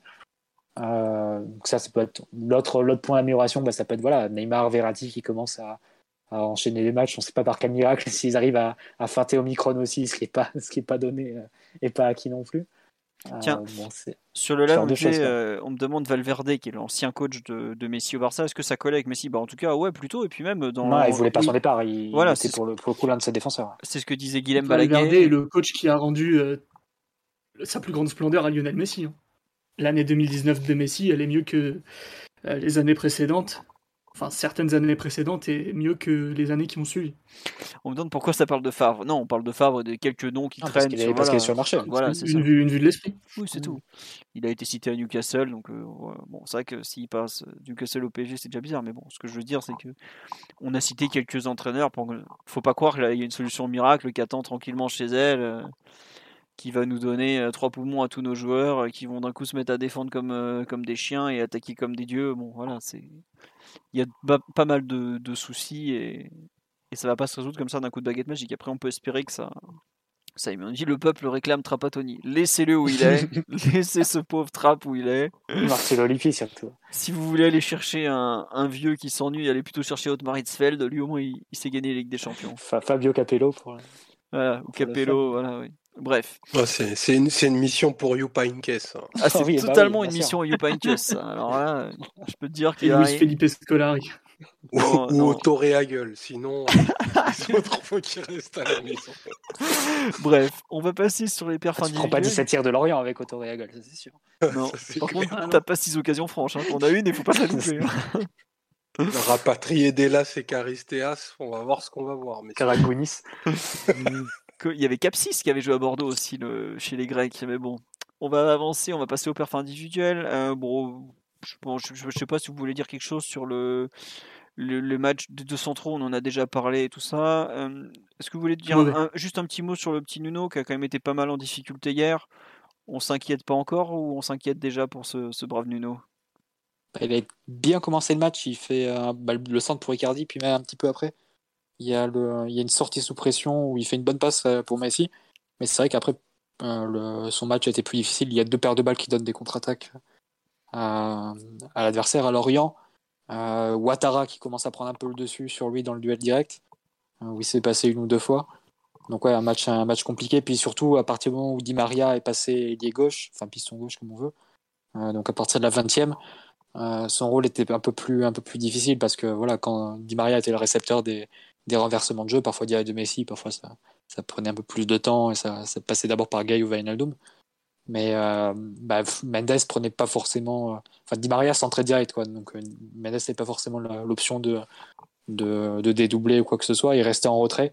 Et donc son rôle dans l'équipe était un peu plus. Un peu plus. comment dire négligeable et, et, plus vraiment pertinent en fait. Donc je pense que sa, sortie elle s'explique par, par là le fait de, de, faire entrer Ramos qui, bah, qui donne de l'impulsion, qui va chercher plus haut et qui a la capacité à, à trouver par des renversements de jeu directement Hakimi, donc mm. à activer, comme on dit, le, le couloir opposé. Euh, ça m'a semblé un changement qui, qui, était pertinent, surtout qu'Ipembe pouvait, voilà, pouvait reprendre vraiment le, le rôle de Mendes dans une sorte de troisième centrale, en fait, en retrait de, de, de Di Maria. Et bon, pour les quelques fois où on se retrouvait à, à défendre à plat à 4 euh, en phase défensive, bon, c'est très, très peu souvent. Hein, donc, euh, Lorient a eu quelque chose comme 20% de possession. Donc, euh, le fait de ne pas avoir de vrai latéral gauche, c'était pas un, vrai souci dans la mesure où, comme on, ne faisait que attaquer, ben, tu avais Di Maria pour occuper ce, rôle de, les joueurs très écartés à gauche et plus faire souvent besoin d'avoir Nuno Mendes. Ouais, et tu as aussi un truc sur Nuno Mendes, c'est, on me le signale sur là, effectivement, il y a aussi le coup qu'il prend à un moment. Mm. Euh, Je pense qu'il n'était pas ah, totalement ah, match, ouais. Ouais, mm. voilà. Et je pense que déjà, il a joué en ayant euh, deux entraînements dans les jambes. Il n'était pas tout à fait prêt, je pense qu'il a un peu forcé. Bon, voilà, il a raté, il a raté son match, c'est pas grave. Il fait quand même, non, il faut quand même lui, lui, rendre le super centre qu'il fait d'entrée. Où normalement, tu dois marquer dessus et là, ton match, euh, il prend une autre tournure. Quoi. Donc, bon, voilà. Non, mais je pense que aussi bien Omar que Simon n'ont pas grand chose à rajouter sur ce, sur ce jeune, non, Ouais, voilà. Enfin, j'ai vu des trucs qui l'enterraient complètement. Enfin, faut juste un truc, ça reste le joueur le plus jeune du groupe pro parmi ceux qui jouent, qui jouent beaucoup. 19 ans, il vient de faire 6 mois à Paris en n'ayant jamais quitté Lisbonne avant. Il faut bien se rendre compte ce que ça veut dire de partir à 19 ans dans un autre club, une autre culture, une autre langue. Euh, première fois qu'il quitte un peu sa famille et tout, c'est pas rien. Je suis pas étonné qu'il ait peut-être un peu plus de mal à finir l'année civile. Euh, rentrer chez lui pour Noël devrait lui faire pas mal de bien. Et puis bah, on espère qu'il reviendra euh, à 100% physiquement parce que ça reste un joueur un peu. Enfin, Jordan nous avait prévenu qu'il était parfois un peu fragile. Je pense qu'il faut lui laisser du temps à ce, bon Nuno. Et globalement, je m'inquiète pas du tout, du tout, du tout pour la suite. J'espère juste qu'il bah, qu'il n'aura pas de problème et qu'il pourra enchaîner tranquillement. Mais c'est vrai que contrairement au début de saison où des fois on l'a fait beaucoup jouer, là il y aura Bernat pour alterner un peu. Ça peut ça peut peut-être aussi l'aider à, s'acclimater plus tranquillement. À voir, comme on dit. Sur les deux non, moi je voudrais absolument parler du match de Hakimi. On a retrouvé du bon Hakimi. Je, je m'étais plaint lors du dernier podcast du fait qu'il jouait comme une larve et que c'était devenu un joueur euh, complètement décevant et tout là, c'est le, j'ai revu le Hakimi que j'ai envie de voir, celui qui n'a pas peur, qui prend la balle, qui percute. J'ai déjà exprimé à quel point je crois pas du tout à cette théorie du, du, du, Hakimi qui serait bridé par les Argentins, par Messi, parce que effectivement, il touche moins la balle forcément dès qu'ils sont là, mais il, ne se prenait pas non plus totalement en main. Là, j'ai revu un joueur qui prend le ballon, qui n'a pas peur de percuter, qui n'a pas peur, qui joue son jeu, qui fait des centres de qualité, effectivement, puisqu'il en a. Euh, Hakimi, hier, s'il a, s'il a des partenaires euh, très en forme et très affûtés, il finit le match avec 4 passes décisives quand même. Je sais pas si on se rend compte pour un latéral, mais en tout cas, euh, moi j'ai vraiment beaucoup aimé le rebond qu'il a proposé. Alors c'est sûr que ça fait chier parce qu'il y a la canne après. on dit par pitié que le, Maroc fasse une canne de merde. J'ai pas envie de me battre avec toute la communauté marocaine, je leur souhaite d'aller le plus loin possible dans leur compétition, je sais que ça tient à cœur à tous les Africains. Mais c'est vrai que ce Hakimi-là, il va nous manquer. Le Hakimi qu'on a, que j'ai vu beaucoup trop entre octobre, novembre et le début décembre, il ne me manquera pas vraiment. Là, le joueur qui a, la capacité à prendre le ballon, à accélérer, à, déstabiliser son, son, opposant et en plus ensuite à donner un bon centre, c'est bien. Et on me dit qu'il est sevré de ballon. Hier, il a touché 110 ballons, Hakimi, quand même. Pour un latéral, c'est énorme, quand même. Oui, vas-y, Mathieu. Bon on a quand même un bon plan B avec euh, qui a été trouvé quand même deux fois par, par Verratti dans, en dunk sur, la, sur le, latéral, le latéral gauche adverse face à, face à l'adversaire en coupe, non? Oui, c'est ça. Bon, euh, en début de match, ça avait plutôt bien marché cette, cette combinaison euh, typique de, de l'Allemagne de, de Joachim Löw d'ailleurs. Donc peut-être que ça va être quelque chose qu'on peut revoir sur, la, sur les matchs futurs quand Kerr jouera des panneaux arrière droit. Mais je te rejoins sur la je, je voulais pas ajouter non, euh, je sais pas Omar ou, Simon. Bah tiens Simon, tu faisais partie euh, du clan comme euh, je te mets dans mon clan Simon, de ceux qui trouvaient qu'il en faisait pas assez par rapport à ce qu'il est capable clan, c'est la lucidité, c'est tout. Qu'est-ce que tu racontes Philo? Attends, Tu dis un clan comme si on n'était pas beaucoup. Nos hein. contradicteurs avaient la moindre chance d'avoir raison, bien sûr que non. non, Hakimi, bah, beaucoup mieux. Bah, Hakimi, c'est un joueur où il a besoin de mettre du concret dans ses matchs. C'est, je sais pas si c'est le bon mot pour le résumer, mais en gros, Hakimi, il faut, faut qu'il y ait une certaine activité, une certaine électricité, une certaine envie de, de défi, de, de, bouffer l'adversaire et de vraiment cette espèce de, cette espèce de rage et de venin pour toujours créer du danger. Chose qu'on avait très très largement perdu les, les matchs précédents où globalement euh, on lui donnait le ballon dans les pieds, il faisait un peu la planche et, et, ça donnait très peu de choses positives, même si face à Lens il donne un ballon de but à, à Di Maria sur une action un petit peu fortuite, mais, mais quand même. Euh, donc ouais, beaucoup mieux, beaucoup mieux. Euh, content de le voir dans cet état, de retrouver un peu des sensations, un peu de la confiance, de, de ouais, de comment dire, d'assumer ses responsabilités aussi. J'ai utilisé, ce mot tout à l'heure. Je pense que pour lui, c'est clairement un des gagnants du dernier match. C'est quelqu'un qui a su quoi faire face à cette adversité, qui en plus, au corps à corps notamment, a eu du répondant face, à la densité des Lorientais. Donc non, j'ai été très content de, sa partie et, et, comme quoi cette histoire de soi-disant il, faudrait absolument le mettre dans des dispositions sur mesure, sur mesure pour en tirer quelque chose, comme si c'était un joueur absolument limité, comme certains passaient au poste avant lui. Bon, bah, la preuve euh, est que non, et qu'il est capable d'être très autosuffisant euh, s'il est un peu dans son assiette et, qu'il a cette motivation. Donc, euh, Mais là, il touche les ballons beaucoup plus haut que sur certains des autres matchs, des derniers matchs. il, a, il, a, une certaine capacité à déstabiliser quand même. Non, mais d'accord, mais si tu regardes les ballons qu'il a touchés, il est touché vraiment à l'entrée de la surface. Ce qu'on a voyé sur les autres matchs, c'est quand il se retrouvait quasiment à la hauteur de la ligne médiane, que là, il était enfermé et Philo disait à ce moment-là, là, il doit déclencher, et c'est là où j'étais un peu plus en désaccord. J'ai revu le match de Nice il n'y a pas longtemps, et je peux dire que Melvin Barr, il lui en faisait baver même à l'entrée de la surface. Hein. Ah, ça, c'est pas possible, possible. Hmm. Ça, faut pas me dire que c'est normal, Mathieu. Non, je suis d'accord avec toi qu'il y a eu la deuxième mi-temps, notamment quand on passe à 3, effectivement, il en profite, et surtout le fait que Lorient défende assez bas. Mais je regrette, il y a eu des matchs où l'adversaire nous attendait très bas, où il était face à un mec qui faisait pas son retrait et il attendait que le ballon revienne. Quoi. Là, regarde ce qu'il fait sur l'action à la dernière minute ou même sur le but, c'est des actions qu'on l'a pas vu faire depuis combien de temps? Il nous avait pas fait une percée comme ça sur 60 mètres balle au pied où il exprime toute sa vélocité, où il a la technique et même le coup d'œil encore à la fin pour euh, centrer parfaitement.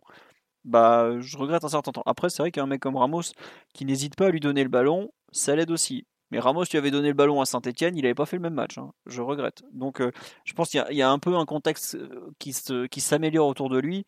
Mais je pense aussi que ce jeune s'est peut-être aussi un petit peu repris en main et il était temps parce que c'est un super, c'est un immense talent, c'est un super latéral et tu peux pas, euh, je regrette, tu peux pas me faire les matchs de Cubillier quand tu t'appelles Ashraf Hakimi quand même au bout d'un moment. Euh. Même si une certaine agence euh, très spéciale sur Twitter l'a renommé Tagine Cubillier, on peut pas accepter ça quand même de façon prolongée. Donc merci Ashraf de réagir en te souhaitant la meilleure canne possible, mais reste pas trop longtemps là-bas, on a besoin de toi quand même au bout. Oui Omar. Ouais, je voudrais pas, pas du tout pondérer la, la performance d'Akimi, hein, que je trouve assez bonne. Après, le, le contexte du match lui a donné quand même des, des circonstances assez favorables pour son jeu.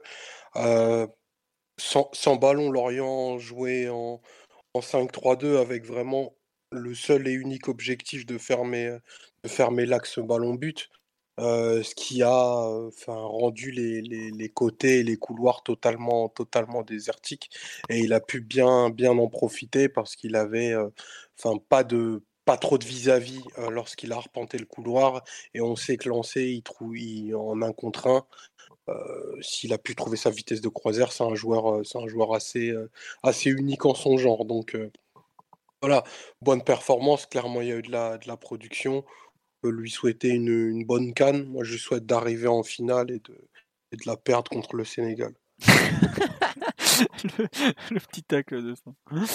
Ah on nous dit que le, surnom euh, Tajik est super raciste, mais évidemment il a été donné par un Algérien, donc vous vous doutez bien qu'il n'allait pas le louper. Hein.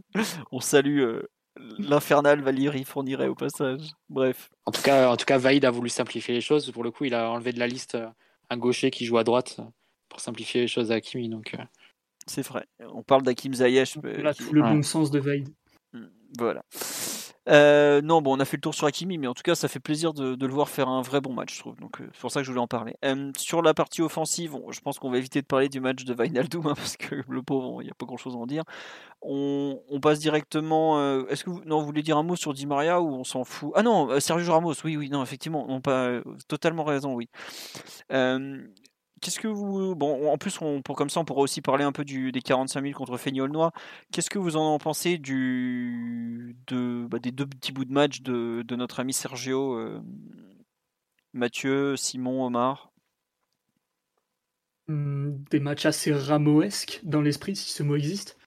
Dans le sens où il arrive avec une, une certaine, comment dire, une certaine volonté d'imposer des choses sur le terrain et de prendre, ouais, ça, de prendre le match à son compte et, de prendre des, initiatives. Donc ça, c'est toujours euh, très très appréciable.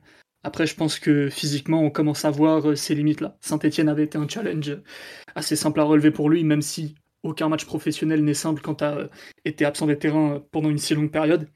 Mais là, les deux dernières rencontres, physiquement, tu sens que qu'il y a des courses qui sont un peu difficiles, qui lui coûtent un peu. Il y a des efforts pas évidents, des, des reprises d'appui où, où il n'est pas à 100%, il n'a pas tout à fait, tout à fait comment dire, tous ses moyens sur l'agilité. Donc, donc du bon, du moins bon. Et un final typique de Sergio Ramos où il en a rien à faire de, prendre de carton jaune en fin de match euh, euh, dans ce genre de, contexte en tout cas. Je pense que euh, c'est une caractéristique du joueur qui est assez implantée. Mathieu, Omar, bah, je, juste, je, suis surpris sur live qu'il y ait pas mal de monde qui souligne un peu des, difficultés défensives et physiques. Moi, j'avoue que autant avec le ballon, je le trouve vraiment excellent. il apporte quelque chose d'incroyable. Autant défensivement et athlétiquement, j'ai vu des trucs je trouve qu'il y a des signes euh, avant-coureurs. Il y a des actions qui ne trompent pas. Euh, je, suis un peu inquiet pour lui quand même. Euh, en fait, je bah, c'est, un peu le corollaire en plus de son attitude très agressive. C'est-à-dire que s'il va vraiment au duel à chaque fois, il prend le risque de se faire avoir en vivacité par un, par un joueur qui est plus costaud ou plus rapide que lui. Donc ça, c'est un peu les, mm. les, les, les joies et les, les risques du, du, métier de défenseur très optimiste qui est, Sergio Ramos. Donc en fait, c'est un peu juste pour finir un truc sur la je trouve qu'il y a un décalage entre la vision qu'on a et le charisme qui dégage, euh, qui me rappelle un peu ce qu'on a, ce qu'on avait vu avec Buffon. À savoir qu'on on avait vu des signaux inquiétants de Buffon, euh, des, des, des, fautes de main un peu bizarres, euh, où on se disait ouais mais bon c'est, Buffon et tout, quand les grands matchs vont venir et tout. je trouve qu'il y a un peu de ça avec Sergio Ramos. L'attitude est là, la prestance, les mecs sont impressionnés, c'est Sergio Ramos. Mais quand tu, quand tu grattes un peu, il y a des trucs pas très très nets hein, sur sur des reprises d'appui, l'espèce de geste de karaté qu'il nous fait contre Feigny Aulnois, euh, des, euh, des, interventions où il est vraiment en retard. Je, je pense que le, le travail à, accomplir et même le chemin est plus long qu'il ne l'imagine et je ne suis pas certain quand, que bon déjà il, ne pourra pas jouer la reprise contre contre Van mais ça c'est pas très grave je suis même pas certain par exemple que le PSG enfin que, que Pochettino prenne le risque par exemple de le faire jouer à Lyon le 9 janvier enfin on verra mais je trouve qu'il a quand même vraiment beaucoup de travail devant lui euh, pour espérer retrouver son niveau. Il y a de très bonnes choses avec le ballon, ça on voit qu'il l'a totalement, mais dans la partie défensive, la partie athlétique, il y, a des, il y a des signaux que je mets déjà en orange. Après, je, lui souhaite vraiment de réussir parce qu'il a quelque chose que les autres n'ont pas sur le terrain, clairement. Voilà Mathieu, Omar, je vous laisse compléter.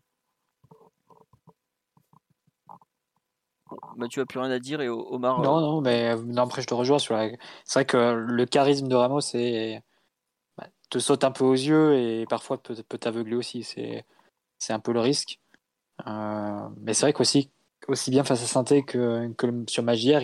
C'est ça qui est assez étonnant, c'est qu'il est vraiment utilisé et utile dans un rôle de joueur qui sonne la révolte et qui, euh, qui euh, va venir chercher l'égalisation en fait.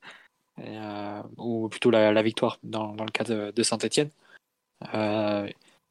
alors qu'il est dans une position de défenseur central, mais c'est par, la, par l'élan qui, qui l'impulse et par, l'impact qu'il peut avoir dans son jeu vers l'avant. Il est utilisé dans ses missions un peu de, de remonter, d'aller chercher, euh, d'aller chercher l'adversaire. Après, c'est vrai que c'est, il démarre vraiment de, tout bas parce qu'il a, il aura joué face au 20e, face au 19e et face à une, euh, une D5. Euh, c'est vraiment une reprise à, en petit trou hein, pour, pour Ramos. C'est vrai que l'imaginer directement comme prochain step face à l'OL, bon certes qui est 14e, mais qui, qui a sans plus de talent que, que n'indique le classement.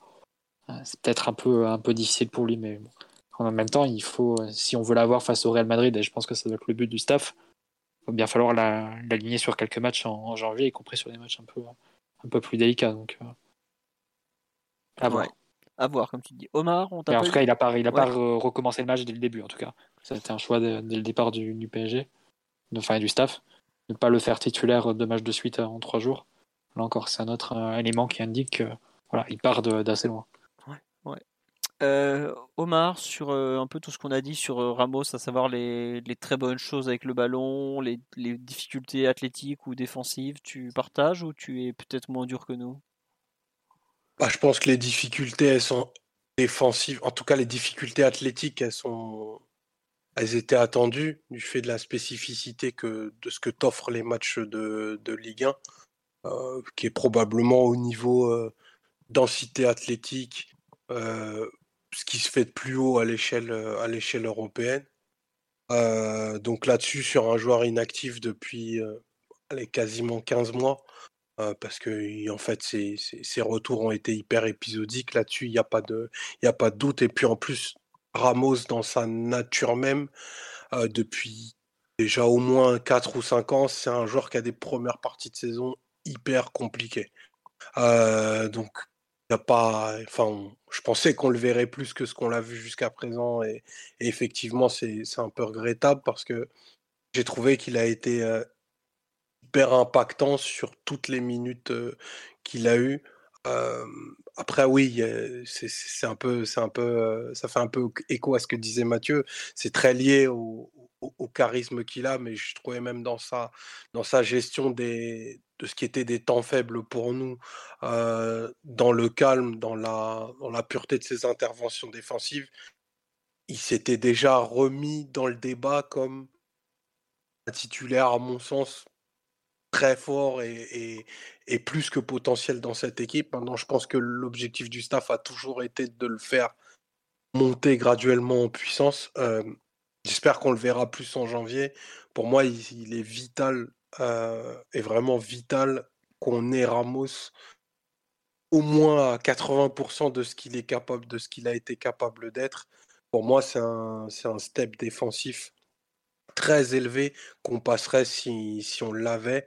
Et euh, non pas que les, les, les, les, les deux matchs ou le match et demi qu'il a, a fait nous, nous, nous fassent découvrir le joueur, loin de là, mais je pense que vu la tournure qu'on est en train de prendre défensivement, on a fichtrement besoin de, besoin de Sergio, Sergio Ramos. Donc euh, voilà, espérons, je n'ai pas grand chose à dire sur son match d'hier, à vrai dire. Euh, il est rentré, euh, il est rentré, il a apporté. il nous a coûté aussi, parce que cette expulsion aurait pu nous coûter le match.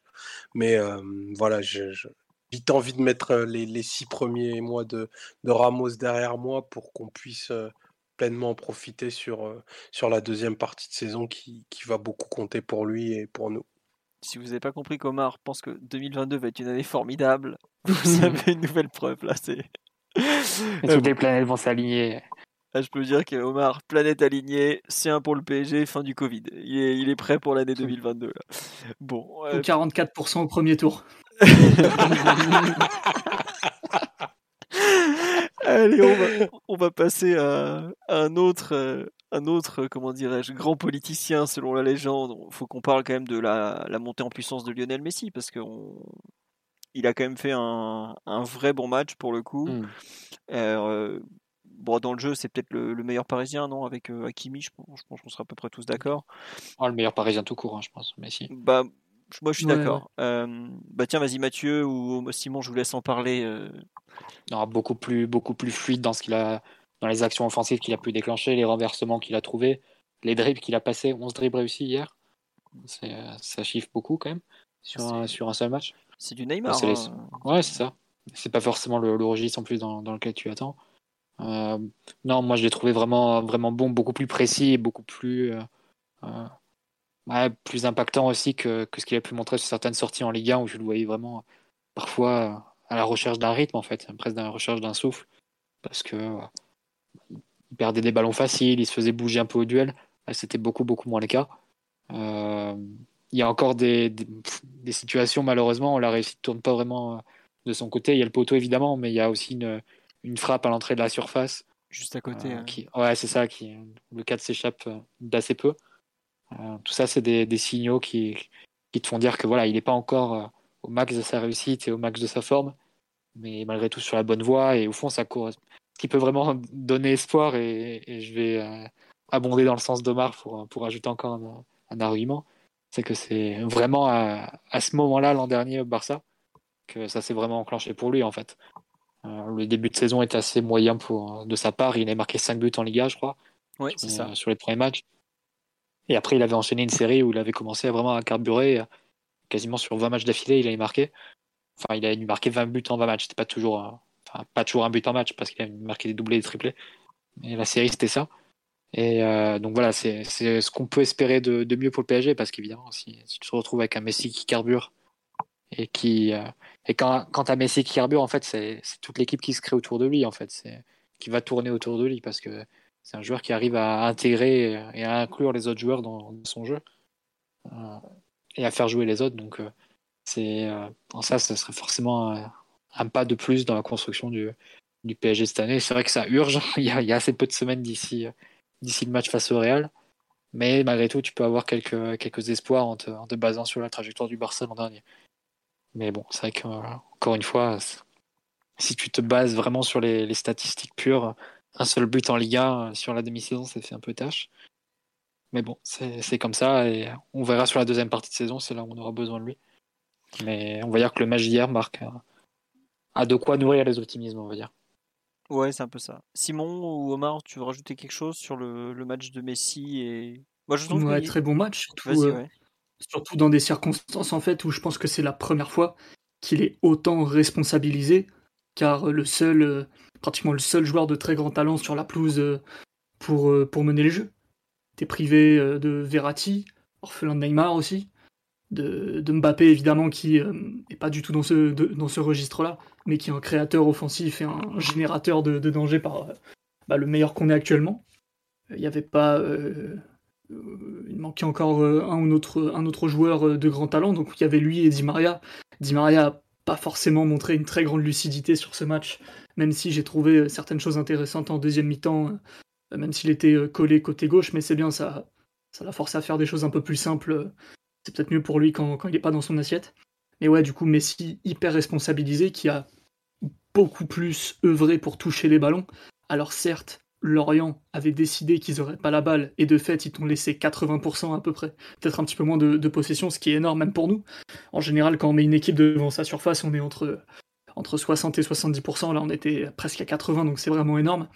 Euh, toujours est-il que Messi a touché beaucoup de ballons euh, dans des zones très variées, que certes, il a parfois manqué un peu de solutions, que ce soit entre les lignes, à cause euh, bah, des joueurs du cœur du jeu qui n'étaient pas, pas, terribles, et aussi des, solutions en profondeur parce que tu n'avais pas, euh, disons, des profils, ou en tout cas les joueurs étaient un peu, un peu avares de course. Malgré tout, il a fait euh, qu'il a pu dans ce registre, il a beaucoup plus percuté aussi. Il y a des actions où, tu sens vraiment que il avait compris que c'était lui ou rien et qu'il était obligé de, faire des différences que je pense il ne tente pas d'habitude parce qu'en termes d'énergie ça lui coûte un petit peu trop mais si on sait qu'il est assez économe dans ses, dans ses efforts pour garder un maximum, notamment de lucidité, euh, lorsqu'il va pouvoir être en position de, faire la décision. Là, il a quand même été, il a eu un volume d'action, un volume de jeu beaucoup plus intéressant. Euh, il y a une, un moment, je crois qu'il est lancé par Sergio Ramos en deuxième mi-temps, il part pratiquement en profondeur, en tout cas sur le côté dans l'espace, et il percute balle au pied jusqu'à rentrer dans la surface, et ça doit être sur l'occasion de, de Di Maria. Si je mélange pas deux actions, c'est possible, en tout cas, c'est ce, registre-là. Euh, perso, depuis l'OM, je l'avais jamais vu faire ça. Peut-être qu'il y a un contre-exemple, mais euh, j'ai un souvenir très précis contre l'OM où il part en profondeur côté droit euh, sur une action similaire, et là il a refait la même. Donc euh, c'est vraiment un Messi qui, s'est responsabilisé, qui, qui a pris les choses en main et qui a mis beaucoup de qualité dans ce qu'il a fait, un peu dans toutes les zones d'ailleurs. Alors il a presque marqué, il n'a pas réussi. dès qu'il était à la base du jeu, il trouvait à chaque fois le joueur le plus éloigné de lui. En général, il renversait soit sur Hakimi très très loin, soit sur Di Maria très très loin, on l'a vu aussi. Euh, donc euh, non, vraiment, euh, match très complet de sa part. Après, je pense qu'il y avait des circonstances qui ont fait que on n'aura pas 80% de possession à tous les matchs. Il y aura d'autres créateurs normalement qui vont, qui vont revenir dans l'équipe et qui vont le décharger un peu, quitte à ce que lui s'efface un peu de lui-même et, joue plutôt les matchs sur 3 ou 4 actions plutôt qu'en étant le, le propriétaire intégral et le dépositaire du jeu. Malgré tout, une très grande, enfin très grande, une bonne prestation, euh, bien plus encourageante que ce qu'on avait pu voir euh, sur les dernières sorties. Et, bravo à lui.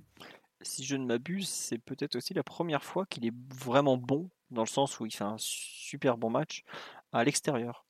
Et je pense que c'est pas forcément un hasard. Alors certes, tu l'as dit, il y a le contexte collectif, mais il y a peut-être aussi la montée en puissance d'un joueur, tout simplement. Parce que les Lorientais l'ont quand même un peu serré.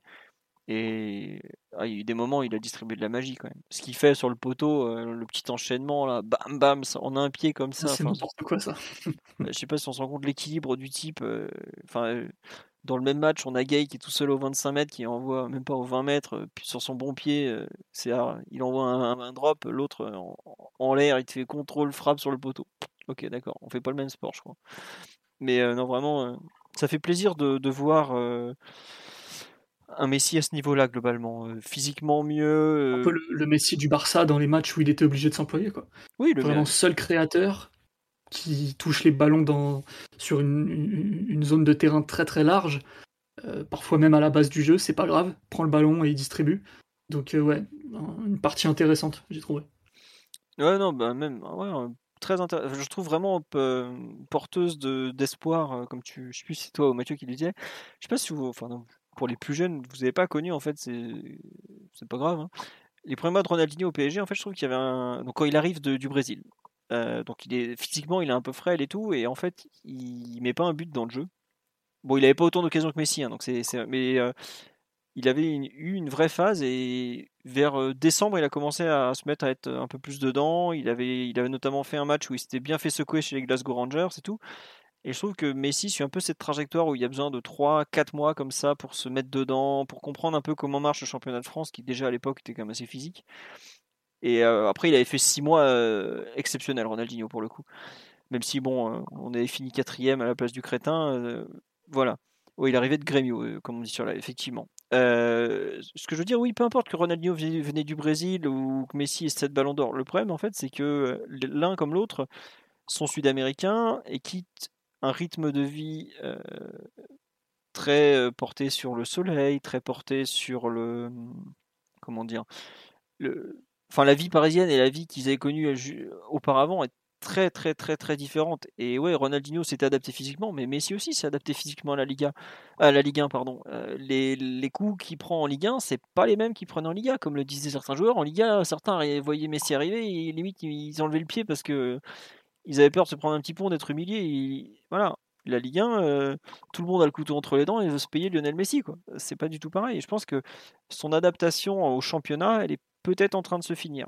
Là, c'est vrai que Enfin, je sais pas si on se rend compte, mais au PSG, il a plus touché les poteaux qu'il a marqué de but jusque-là. Euh, j'espère que la fameuse théorie du ketchup va bientôt fonctionner. Et comme dirait Omar, il, va nous mettre 26 buts sur la seconde partie de saison. C'est pas possible autrement parce que euh, il a quand même toujours toutes ses facultés techniques. Il a quand même un bon petit coup de rein qui est en train de revenir. Alors peut-être, évidemment, il aura moins de ballons pour marquer parce va, ça va distribuer entre euh, Mbappé, Neymar, Enco. Euh, bon voilà, et puis c'est vrai comme on me dit, euh, il a fait son adaptation définitive au PSG avec la gastro post-ballon d'or qui marque une pierre blanche dans la carrière d'un joueur du PSG de façon évidente. D'ailleurs, c'était lui et Paredes, non les deux joueurs que, cités ah par bah. l'équipe qui ont, qui ont séché l'entraînement, euh, oui. mis, devant le fait accompli de le PSG, non? Oui, oui, c'est mérité. bon, après, c'est sûr que Paredes comprend qu'il fait les ballons d'or des autres, même si Simon n'est pas d'accord. Bref. Omar, est-ce Quand je vois que Jorginho euh, finit troisième, j'ai bon espoir pour euh, le futur du Café, je te cache pas. Omar, pour parler d'un joueur. Mais puisqu'on parle de l'Argentine, euh, désolé Omar, je te coupe. il faut pas sous-estimer la digestion de la Copa América aussi. Oui. Beaucoup de joueurs sont exprimés à ce sujet. Quand, tu gagnes un trophée avec ton pays, c'est pas le cas de tous les joueurs, mais certains en tout cas peuvent mettre des mois à s'en remettre et à, vraiment redescendre sur Terre et à retrouver un peu leur routine de travail et à retrouver leur meilleur niveau et, comment dire, une mentalité compétitive intégrale. Mais si, si tu rajoutes à ça le changement de club qu'il avait jamais eu euh, au niveau professionnel, euh, ça fait beaucoup et peut-être que ce match-là est, un tournant. Après, s'il est transparent au mois de janvier, on aura l'air débile, mais. C'est pas grave, personne n'écoute euh, les mais podcasts. C'est peut-être le moment.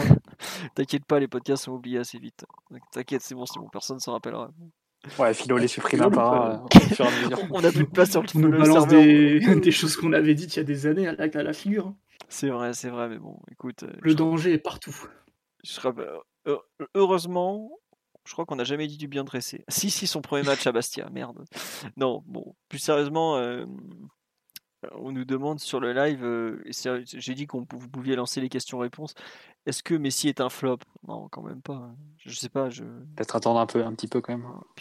non mais les gars, euh, un, but en Ligue 1 en 6 mois, euh, le mot flop euh, est dur, mais tu peux l'envisager. Hein. C'est juste parce qu'on a du respect pour Messi et le joueur qu'il est qu'on le dit pas. Ouais, mais t'as la Ligue des Champions quand même. Tu peux pas. En fait, c'est ça. Je comprends qu'en Ligue 1, effectivement, le, bilan il est lamentable en Ligue 1. On va pas y aller par quatre chemins. Mais tu peux pas oublier que le mec il t'a mis 5 buts en 6 matchs de Ligue des Champions. Quoi. Et pas des buts qui comptent pas. Quoi. Le deuxième contre City, on est bien content de l'avoir. Les deux contre Leipzig, ils tombent au bon moment.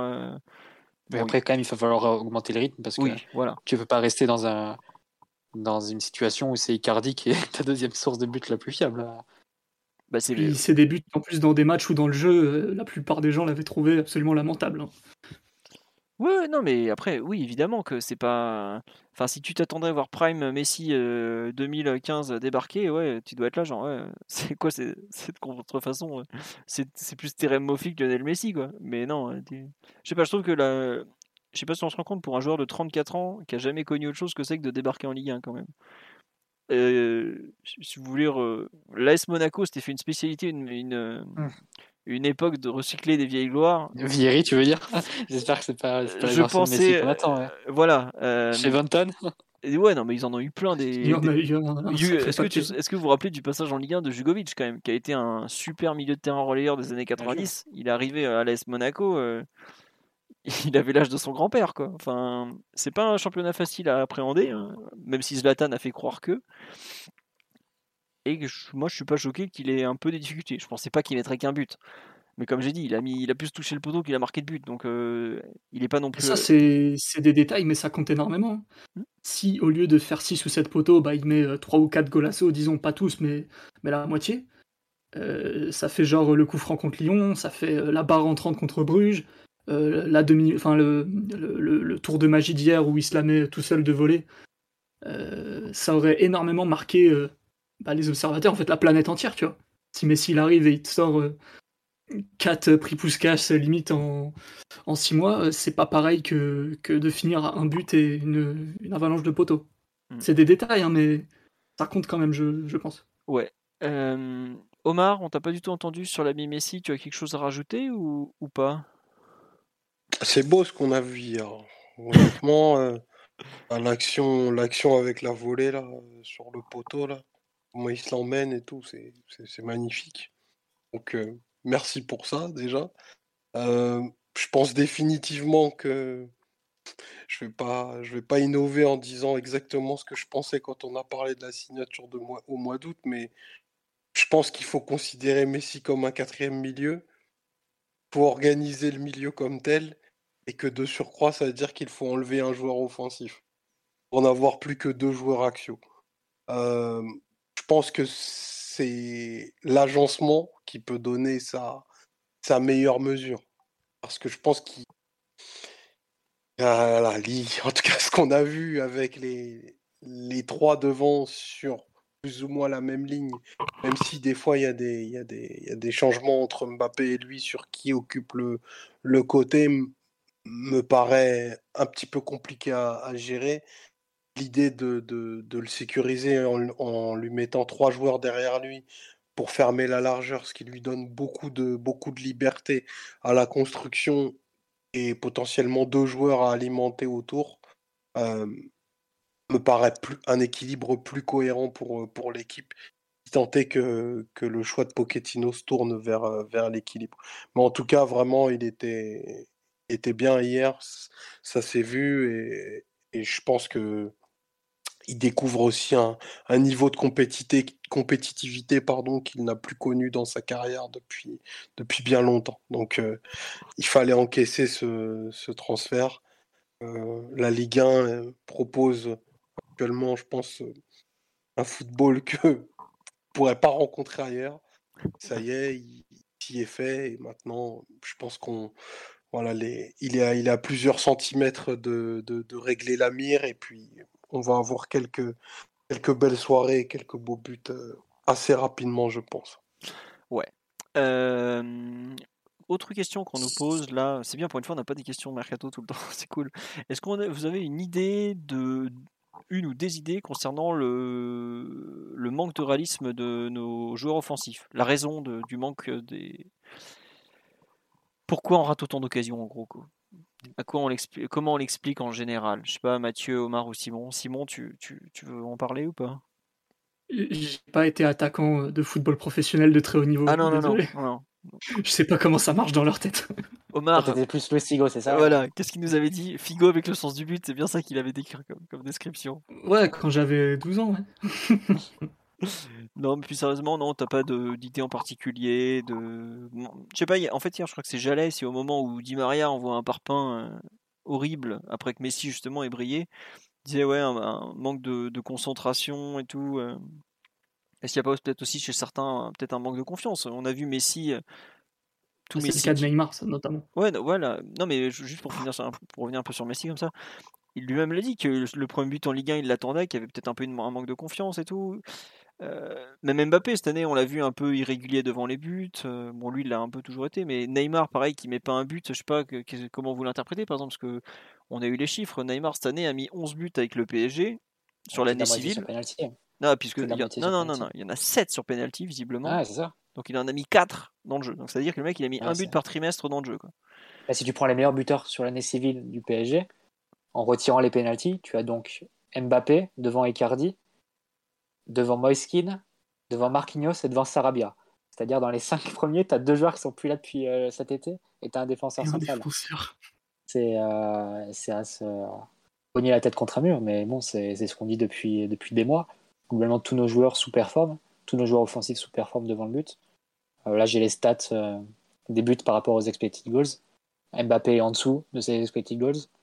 D'ailleurs, je le vois que sur Underset, il, il est marqué à 10 buts alors qu'il n'en a marqué que 9. Donc ça passerait à 2,37 hein, son, sa différence entre les goals et, les buts. Donc il a marqué deux buts de moins que ce qu'il devait marquer euh, Mbappé cette saison en Ligue 1. Euh, Icardi est à moins 0,7, Neymar à moins 0,7, Di Maria à moins 0,7 aussi, et puis Messi, coup du spectacle, à moins 3,6. C'est-à-dire qu'il devait marquer, il a marqué 1 et il devait marquer 4,6 euh, d'après les modélisations de d'Understat. Donc c'est des chiffres qui sont très médiocres. Euh, qui sont à peine compensés par la surperformance de, joueurs comme Herrera et comme Gay euh, en début de saison. Donc ils nous ont fait au moins le mois d'août. Euh, mais bon, ça, de toute façon, on le dit depuis le début. Hein, de toute façon, c'est quelque chose où on ira, on pourra pas aller très loin si on n'a pas une, reprise des, offensifs. Mais à partir du moment où ça se répercute sur deux demi-saisons consécutives, est-ce que, que Neymar d'un coup va se mettre à marquer plus? Est-ce que Di Maria sera, ce sera pareil? Bon, on peut penser que Messi va, va augmenter son rythme, que Mbappé, peut garder le, sien, voire euh, du moins améliorer. Il, peut il, doit augmenter par rapport à la première partie de saison et, retrouver le sien de, la deuxième partie de l'an dernier. Mais euh, après, est-ce qu'il y a des marges de progression de la part d'autres joueurs? Ça, c'est plus compliqué à établir. Hein. Que ce soit Neymar, Di Maria, euh, ça, je sais pas trop. Heureusement que Icardi, le temps d'écrire Icardi sort de sa boîte de temps en temps. Non, mais c'est vrai. on peut, enfin, on se moque d'Icardi parce qu'il y a des matchs où, tu mets un poids mort devant, c'est pareil, mais il, a quand même mis des buts qui rapportent des points. On peut pas lui retirer ça bah, pour le coup. il a rapporté au moins 3 points, peut-être plus. Bah, il gagne le premier match, il met un but décisif, on gagne 2-1. Euh, ouais, c'est ça, 2-1 à 3. Non, mais il ouvre le score, il ouvre le, 3 euh, à Strasbourg, et comme il ouvre le score, oui, voilà. bon, c'est pas, pas forcément les buts décisifs. décisifs il fait la décision 3 fois déjà, non? Non, mais tout début, Lyon hmm. et hier. Donc il te rapporte au moins 5 points juste euh, sur des buts un peu, un peu de sauveur. Bah, je pense que tu peux compter juste Lyon hier et ça te fait, ça te fait 3 points de, de rapporter, mais tu peux rajouter ceux de l'an dernier, la deuxième partie de saison l'an dernier. Je rappelle du but face à, Saint-Etienne notamment, euh, à la toute dernière minute aussi, donc c'est un spécialiste du Money Time. Mais c'est vrai qu'il a marqué aussi face à, face à Marseille, il a marqué face à, face à Monaco en coupe. Donc il a, des, euh, il a des, bah, un registre qui est pas si honteux que ça, d'un point de vue euh, réalisation, finition par rapport à d'autres, mais c'est vrai que les autres sous-performent tellement. C'est incroyable que, que Moiskin et Sarabia sont encore dans, le classement hein, sur l'année civile. Surtout que dans le top 5. Moiskin. Il y a des mois, des années. Moiskin qui était passé remplaçant. Moiskin et Sarabia qui n'étaient même pas titulaires en plus au PSG. Oui, ça fait des mois qu'ils n'ont pas eu de continuité au PSG. Enfin, même des mois avant de partir. Oui, Keane, la deuxième partie de saison, elle est beaucoup moins bonne que la première déjà. Et malgré ça, voilà, comme, comme on dit sur le live, Di Maria, 5 buts sur l'année civile, et ça a l'air de choquer personne. Quoi c'est hallucinant. Ah, moi, il n'y a pas de pénalty. C'est plus que ça reste plus que les 4 de Neymar, il faudrait dire. Mais même si c'est pas brillant du tout. Mais après, il y a d'autres clubs qui ont, qui ont ce problème. La Juve, je crois que c'est toujours Cristiano Ronaldo hein, qui est le meilleur buteur sur l'année civile 2021. C'est pas n'importe qui, lui. Et il est peut-être même aussi meilleur buteur sur l'année civile de, de, Manchester United. c'est possible. c'est possible aussi, ça. Après, tu sais, nous on dit ça, mais euh, Messi est toujours le meilleur buteur de l'année civile au Barça, je pense. Hein. Enfin bon. Normal. Mais c'est vrai que ça, pose un vrai souci pour, euh, pour l'année prochaine, ça, ça, peut faire aussi un pont avec une question mercato qu'on a souvent, c'est que faire de Icardi cet hiver, s'il y a une offre, si la Juve vient, etc. Euh, c'est pas un joueur que tu peux lâcher euh, sans, sans, le remplacer par un, par un joueur d'un certain niveau non plus. Quoi. Parce qu'il t'apporte une source de buts que, que d'autres n'arrivent pas à apporter. Et malgré tout, 5 buts, je sais pas, avec les coupes et tout ça, si ça se trouve, il sera au-dessus. S'il reste, il sera peut-être à 10-12 à la fin de la saison. Il faut bien les compenser par, par quelqu'un d'autre d'ici la, la, sur la deuxième partie de saison, par exemple. Donc, c'est c'est pas le type de départ à la Rafinha ou au Kurzawa si, si jamais il part tu peux laisser, euh, laisser filer sans, sans, grand regret et sans scrupule.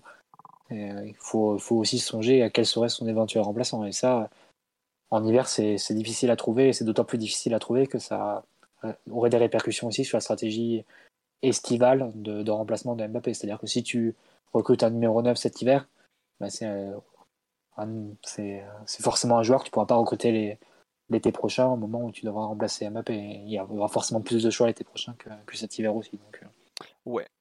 C'est des questions qui se posent. Alors, euh, question mercato rapide, on dit Rafinha, on en est où? Euh, toutes les parties, donc le joueur, le PSG, la Real Sociedad s'accordent à dire que ça devrait se faire.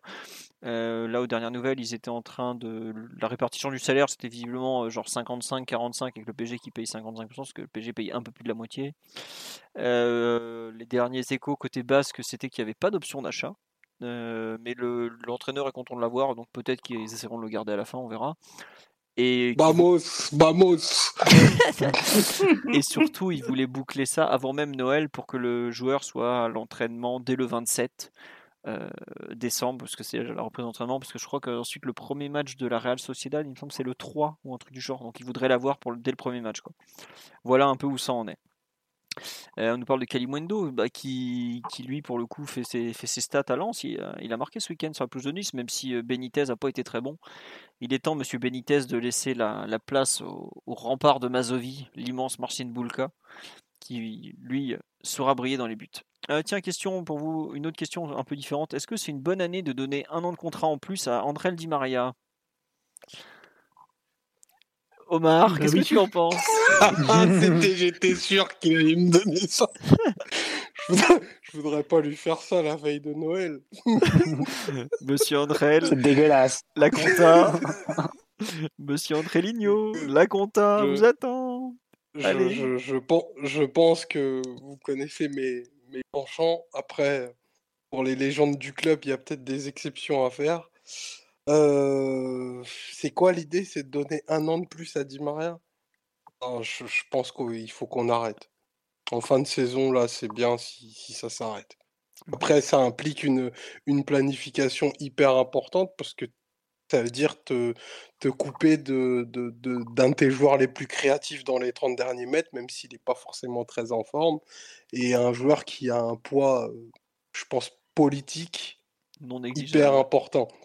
Et comme on a plutôt brillé par impréparation de nos remplacements jusqu'à présent, je serais d'avis de te dire que voilà, si le PSG devrait prolonger, prolonger Di Maria par, faute d'autre chose, mais je pense que sportivement, ça aurait eu du sens si, l'aventure s'arrêtait. Après, parce que moi, j'aime pas voir partir les joueurs qui ont énormément brillé quand ils sont en décrépitude et quand vraiment la, la, la, pente est hyper, hyper descendante. Donc je veux garder les, les plus beaux souvenirs de, de bah, d'un joueur qui a, bah, qui a été parmi l'un des plus grands de l'histoire du PSG. Hein. Je pense que quand on se retournera, bah, Di Maria, il sera facile, je pense, dans le top 10 des grands joueurs de l'histoire du PSG. Et je veux voilà, garder cette image-là et pas celui d'un d'un forte flingue ou de, de, Messi ou de celui qui partage le maté avec lui. Quoi. Ouais, on nous dit qui a sa place et, à quel prix. Attendez, on n'est pas encore là. Non, Simon, tu, toi, tu voudrais le, le défendre un peu? Ah, On nous demande est-ce que oui, il a le record de passes décisives? Oui, il a le record, c'est sûr. Après, ce, que lui voulait viser, c'était les 100 buts et 100 passes, justement. Et là, pour le coup, il lui manque les 100 buts. Je crois qu'il lui manque 5 ou 6 buts encore. Ou peut-être un peu plus que ça, parce que vu qu'il arrête, euh, il arrête pas de tirer à côté, forcément, ça va moins vite. Oui, Simon, vas-y. Je lui donnerais la prolongation à vie si je pouvais, mais euh, le temps passant et la nature étant ce qu'elle est, ça va devenir de plus en plus compliqué. Malgré tout, j'ai tendance à penser qu'il a encore une saison euh, sous, sous, la pédale et qui peut, qui peut continuer un petit peu, surtout qu'un profil comme dit Maria, euh, c'est compliqué à trouver. Après, tu peux t'orienter sur d'autres profils, des profils peut-être un peu plus franciliens offensivement. Kingsley, on, pense à toi. Euh, malgré tout, euh, ce que t'apporte Di Maria, c'est pas anodin, c'est pas n'importe quoi. C'est pas dans toutes les équipes qu'il y a des joueurs avec ces caractéristiques. Donc, si lui, il a envie et que physiquement, mentalement, il peut continuer à performer, je pense que ce serait un peu contre-productif de ne pas le garder. Surtout que en ces temps de, mercato plus ou moins troublés, euh, ramener des joueurs de l'extérieur, ça peut être beaucoup, beaucoup plus cher que, que de prolonger ce, qu'on a actuellement. on l'a vu euh, notamment avec les prolongations de Draxler et Kurzawa. Ah, qui, ont, été deux, deux, excellentes idées et deux, deux prolongations qui ont eu un apport sportif. Deux, joueurs qui avaient prouvé, euh, Deux joueurs qui ont prouvé un peu plus que Di Maria, apparemment. Assurément. On, entre les deux, on l'avait défendu. Et Simon pour Kurzawa et moi pour Draxler. Simon nous a quand même dit que Kurzawa était une Ferrari. Une Ferrari au garage. Bah, bah, pour ceux qui suivent la F1, je pense que c'était une bonne comparaison. Pour donner un peu de contexte, j'avais vu Mitch Baker jouer 22 matchs d'affilée à ce moment-là. non, mais c'est vrai Di Maria, après, t'es es un peu obligé parce qu'avec le le projet Messi en fait. C'est-à-dire que en 2023, on tournera la page et on, remplacera tout le monde à ce moment-là, mais et on changera complètement de, projet. Mais d'ici là, je pense que si tu veux, enfin, aller au bout du projet Messi, tu, tu gardes, tu gardes Di Maria en plus. je le comme ça. Après, il faudra que ce jeune Di Maria, qui est de moins en moins jeune malgré tout, euh, accepte aussi qu'il peut pas forcément être un titulaire à tous les matchs, qu'il nous fasse pas sa trogne de 10 pieds de long quand il joue pas. Euh. je, pense qu'il a, il a, déjà dit en interview sur la première partie de saison. Hein. Euh, moi, je comprends si euh, Messi Mbappé, d'ailleurs, il, il le disait de façon euh, non polémique, alors qu'au moment où il fait son interview, où on annonce qu'il va faire son interview, on pensait tous que ce serait un peu pour rouer dans les brancards et pour envoyer des pics à Pochettino. Il dit non, non, je comprends totalement que la, première option d'un entraîneur, quand il a Messi, Mbappé et Neymar dans l'effectif, que ce soit les mettre ensemble sur le terrain, etc. Et à moi de, gagner ma place, etc. Après, il y a toujours des blessures, des, suspensions, ce qui fait qu'il va s'y retrouver comme quatrième homme, mais j'ai pas l'impression qu'il le prenne aussi mal que ce qui avait été le cas pour la, pour la première saison, enfin la deuxième saison de Demery, la première avec euh, Neymar Mbappé, où là pour le coup il faisait vraiment la tronche. Après, se un peu, euh, un peu écarté. Si je peux me permettre, euh, Di Maria, pour moi, la saison prochaine, si on le prolonge, il doit pas être le quatrième, mais il doit être le cinquième. Hein. Si on, après, enfin, faut voir aussi le salaire et tout, parce que c'est vrai qu'il a quand même un gros ah, salaire et tout. cinquième, je sais pas, parce que euh, déjà tu auras sans doute Mbappé à remplacer. Euh, tu vas remplacer Mbappé et Cardi par deux meilleurs joueurs. Non, non, non, mais tu vois, enfin, ce que je veux dire, c'est qu'il il, doit pas. Enfin, il doit être au moins en concurrence pour être le quatrième, quoi. Pas être le quatrième certain, parce que le quatrième aujourd'hui, c'est Icardi qui vont à des états de forme assez divers et variés selon ce que Wanda commande sur Uber Eats la veille, quoi. Enfin, c'est, ça reste. On a fait la cuisine. Ouais, c'est ça, ouais. Ok, moi aussi. Enfin, moi, c'est vrai pour le coup. Mais euh, tu peux pas aujourd'hui. Enfin, je trouve que ça fait partie des joueurs. Le prolonger, pourquoi pas, mais tu, pour moi, tu dois anticiper déjà son remplacement parce qu'il a, il va, là, il, va avoir 34 ou 35 même déjà. Non, il est 88, donc il va avoir 34 ans. L'année prochaine, en, dès le 14 février, il en aura donc 35.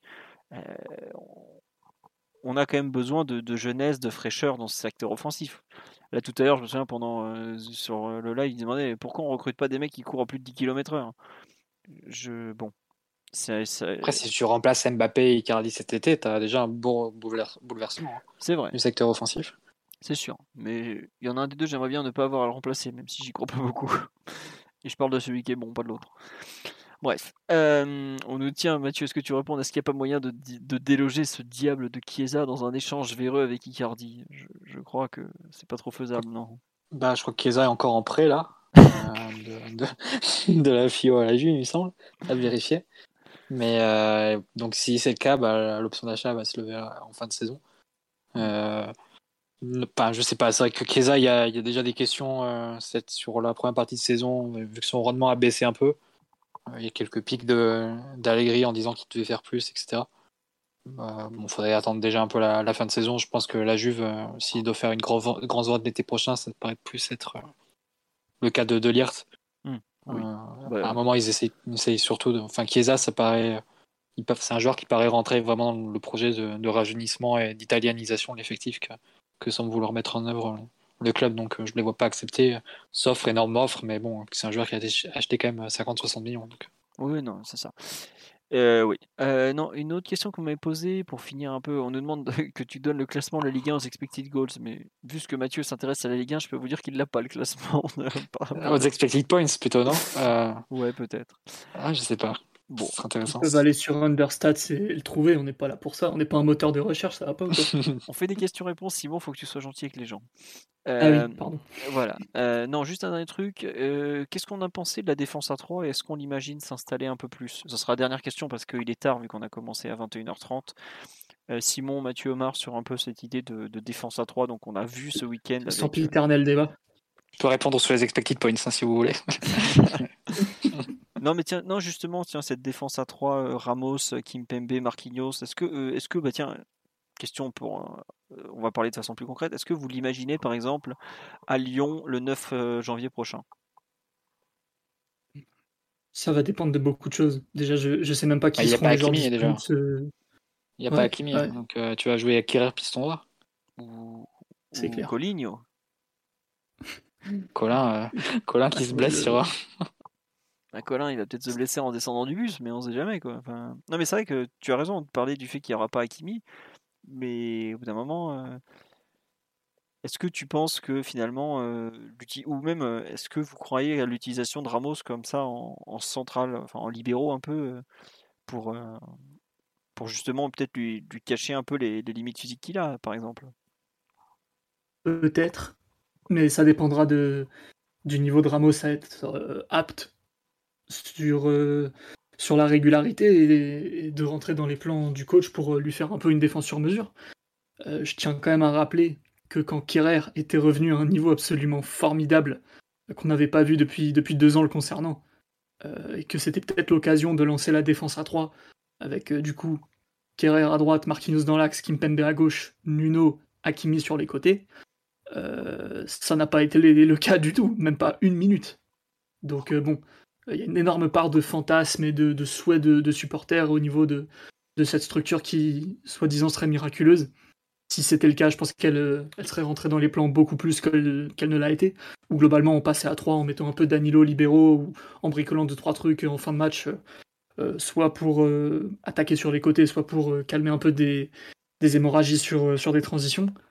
Hormis ces utilisations très ponctuelles et qui n'ont pas tout le temps fonctionné en plus, euh, ça n'a pas été quelque chose qu'on pouvait apercevoir concrètement dans le projet du coach et du staff. Moi, à partir de là, euh, j'ai pas envie d'en débattre sans dix ans parce que c'est uniquement de la vue de l'esprit du foot fiction. Et certes, ça pourrait être intéressant sur certains points, mais bon, euh, t'as un Ramos qui est à moitié pas prêt encore, même s'il est apte à jouer, mais quel est son niveau réel En vérité, personne n'en sait rien. Hakimi est parti pour un petit moment. Bon, je pense que c'est peut-être pas le, le moment idéal pour euh, tenter ce genre de, refonte du projet, surtout que là, ce qui va compter maintenant, c'est trouver la formule à aligner au Bernabeu. Ouais, et c'est vrai, comme on me le dit, Ramos sans libéraux, alors que c'est un central ultra agressif, ça colle pas non plus totalement, totalement. Quoi. C'est pas Thiago Silva. Voilà, ouais, non, c'est sûr. Euh, on nous demande le Real qui fait le forcing pour Haaland. Oh là, des rumeurs sur Haaland, il y en a tous les jours une différente. Euh, là, aujourd'hui, dans la Gazeta, on avait par exemple le fait que le Dortmund veut, tente de le prolonger, mais bon, honnêtement, euh, les rumeurs sur Haaland, euh, Mbappé, tout ça, vous en aurez tous les jours. Vous prenez un, journal, vous prenez l'autre d'un, comment dirais-je, d'un, pays différent. Vous avez euh, le contraire. Donc, attendez, les choses se feront naturellement s'il doit se faire. Globalement, on est en décembre 2021. Il bougera pas avant au mieux juin. Allez, peut-être mai, ça sera annoncé éventuellement en fin de saison, mai ou juin je vous laisse vous taper les rumeurs pendant six mois. J'avoue que moi, je, commence à en avoir un peu la flemme. Voilà. Euh, bon, allez, on a fait le tour, je pense. On en est déjà quand même à 2h10 de podcast. L'occasion pour moi de vous dire que ça y est, ils sont de nouveau disponibles sur toutes les plateformes. Je suis désolé, ça a pris plus de temps que prévu, ça a été plus compliqué que prévu, mais c'est bon maintenant, vous les avez. Ils seront de nouveau dispo euh, tout, le temps, il y aura le minutage, tout ça, tout ça, comme avant, euh, même normalement mieux. Le prochain podcast, on ne sait pas trop quand il aura lieu. Est-ce qu'on est qu'on fera peut-être un podcast de débrief de mi-saison dans les prochains jours? On verra. je ne vais pas vous donner de date, je ne vais pas m'engager trop comme ça. je vais, pas, je vais éviter de vous faire de fausses joies. Oui, Omar? en plus, en plus, Mathieu va au Qatar pour le stage, donc ça va être compliqué de s'organiser. Non, je pense qu'on peut faire un podcast bilan de Rafinha pour toi, Omar. ça sera officiel. voilà. Euh, je pense que. on, pourra se repasser le, Montpellier, le Montpellier PSG où Rafinha briller. Effectivement. D'ailleurs, très bon match de Montpellier. On pourrait écouter tous les podcasts du mois d'août jusqu'au mois de novembre 2020. On parlera déjà Omar qui se, qui se, qui se mettait, qui était vent debout contre ce, ce nain catalan. qui a essuyé que des injures publiques, on peut le dire. Hein. Les gens ont mal parlé à Omar à cause de ça. J'espère qu'ils ont honte aujourd'hui. Ils se reconnaîtront. On devait voir ce qu'on allait voir. eh ben, écoute, la Real Sociedad euh, va voir ce qu'elle va voir en tout cas. Bref, euh, c'est vrai que si on regarde Montpellier PSG, on aurait pu parler de Moïskine et tout. Bref, c'est autre chose. Il ne peut pas revenir. C'est bon, stop. Il a déjà joué dans deux clubs cette saison. Il peut, peut pas revenir. Arrêtez de m'en parler tous les jours. Voilà. Euh, juste, ah oui, non, il est probable que le podcast reprenne à partir de 21h30 à l'avenir parce que c'est plus pratique pour moi. J'ai un petit à je suis désolé, c'est beaucoup plus simple. Voilà. Sur ce, on va vous souhaiter une bonne soirée à tous. Merci pour votre fidélité, vos questions, même si on n'a pas parlé trop de mercato. C'était cool, hein je t'assure, c'était bien. Euh, à très bientôt, joyeuses fêtes. On espère que vous allez tous bien aussi, c'est important parce qu'on n'est quand même pas dans une période très cool en ce moment. Et donc, on vous dit à très bientôt. Allez, bonne soirée à tous. Gros bisous. Bonne soirée à tous. Bonne nuit, bisous. Voilà, Simon vous fait un double bisou, c'est Noël, donc euh, vous avez bien la chance. À bientôt. Hey, it's Danny Pellegrino from Everything Iconic. Ready to upgrade your style game without blowing your budget? Check out Quince. They've got all the good stuff, shirts and polos, activewear and fine leather goods, all at 50 to 80% less than other high-end brands. And the best part? They're all about safe, ethical, and responsible manufacturing. Get that luxury vibe without the luxury price tag. Hit up quince.com slash upgrade for free shipping and 365 day returns on your next order. That's quince.com slash upgrade.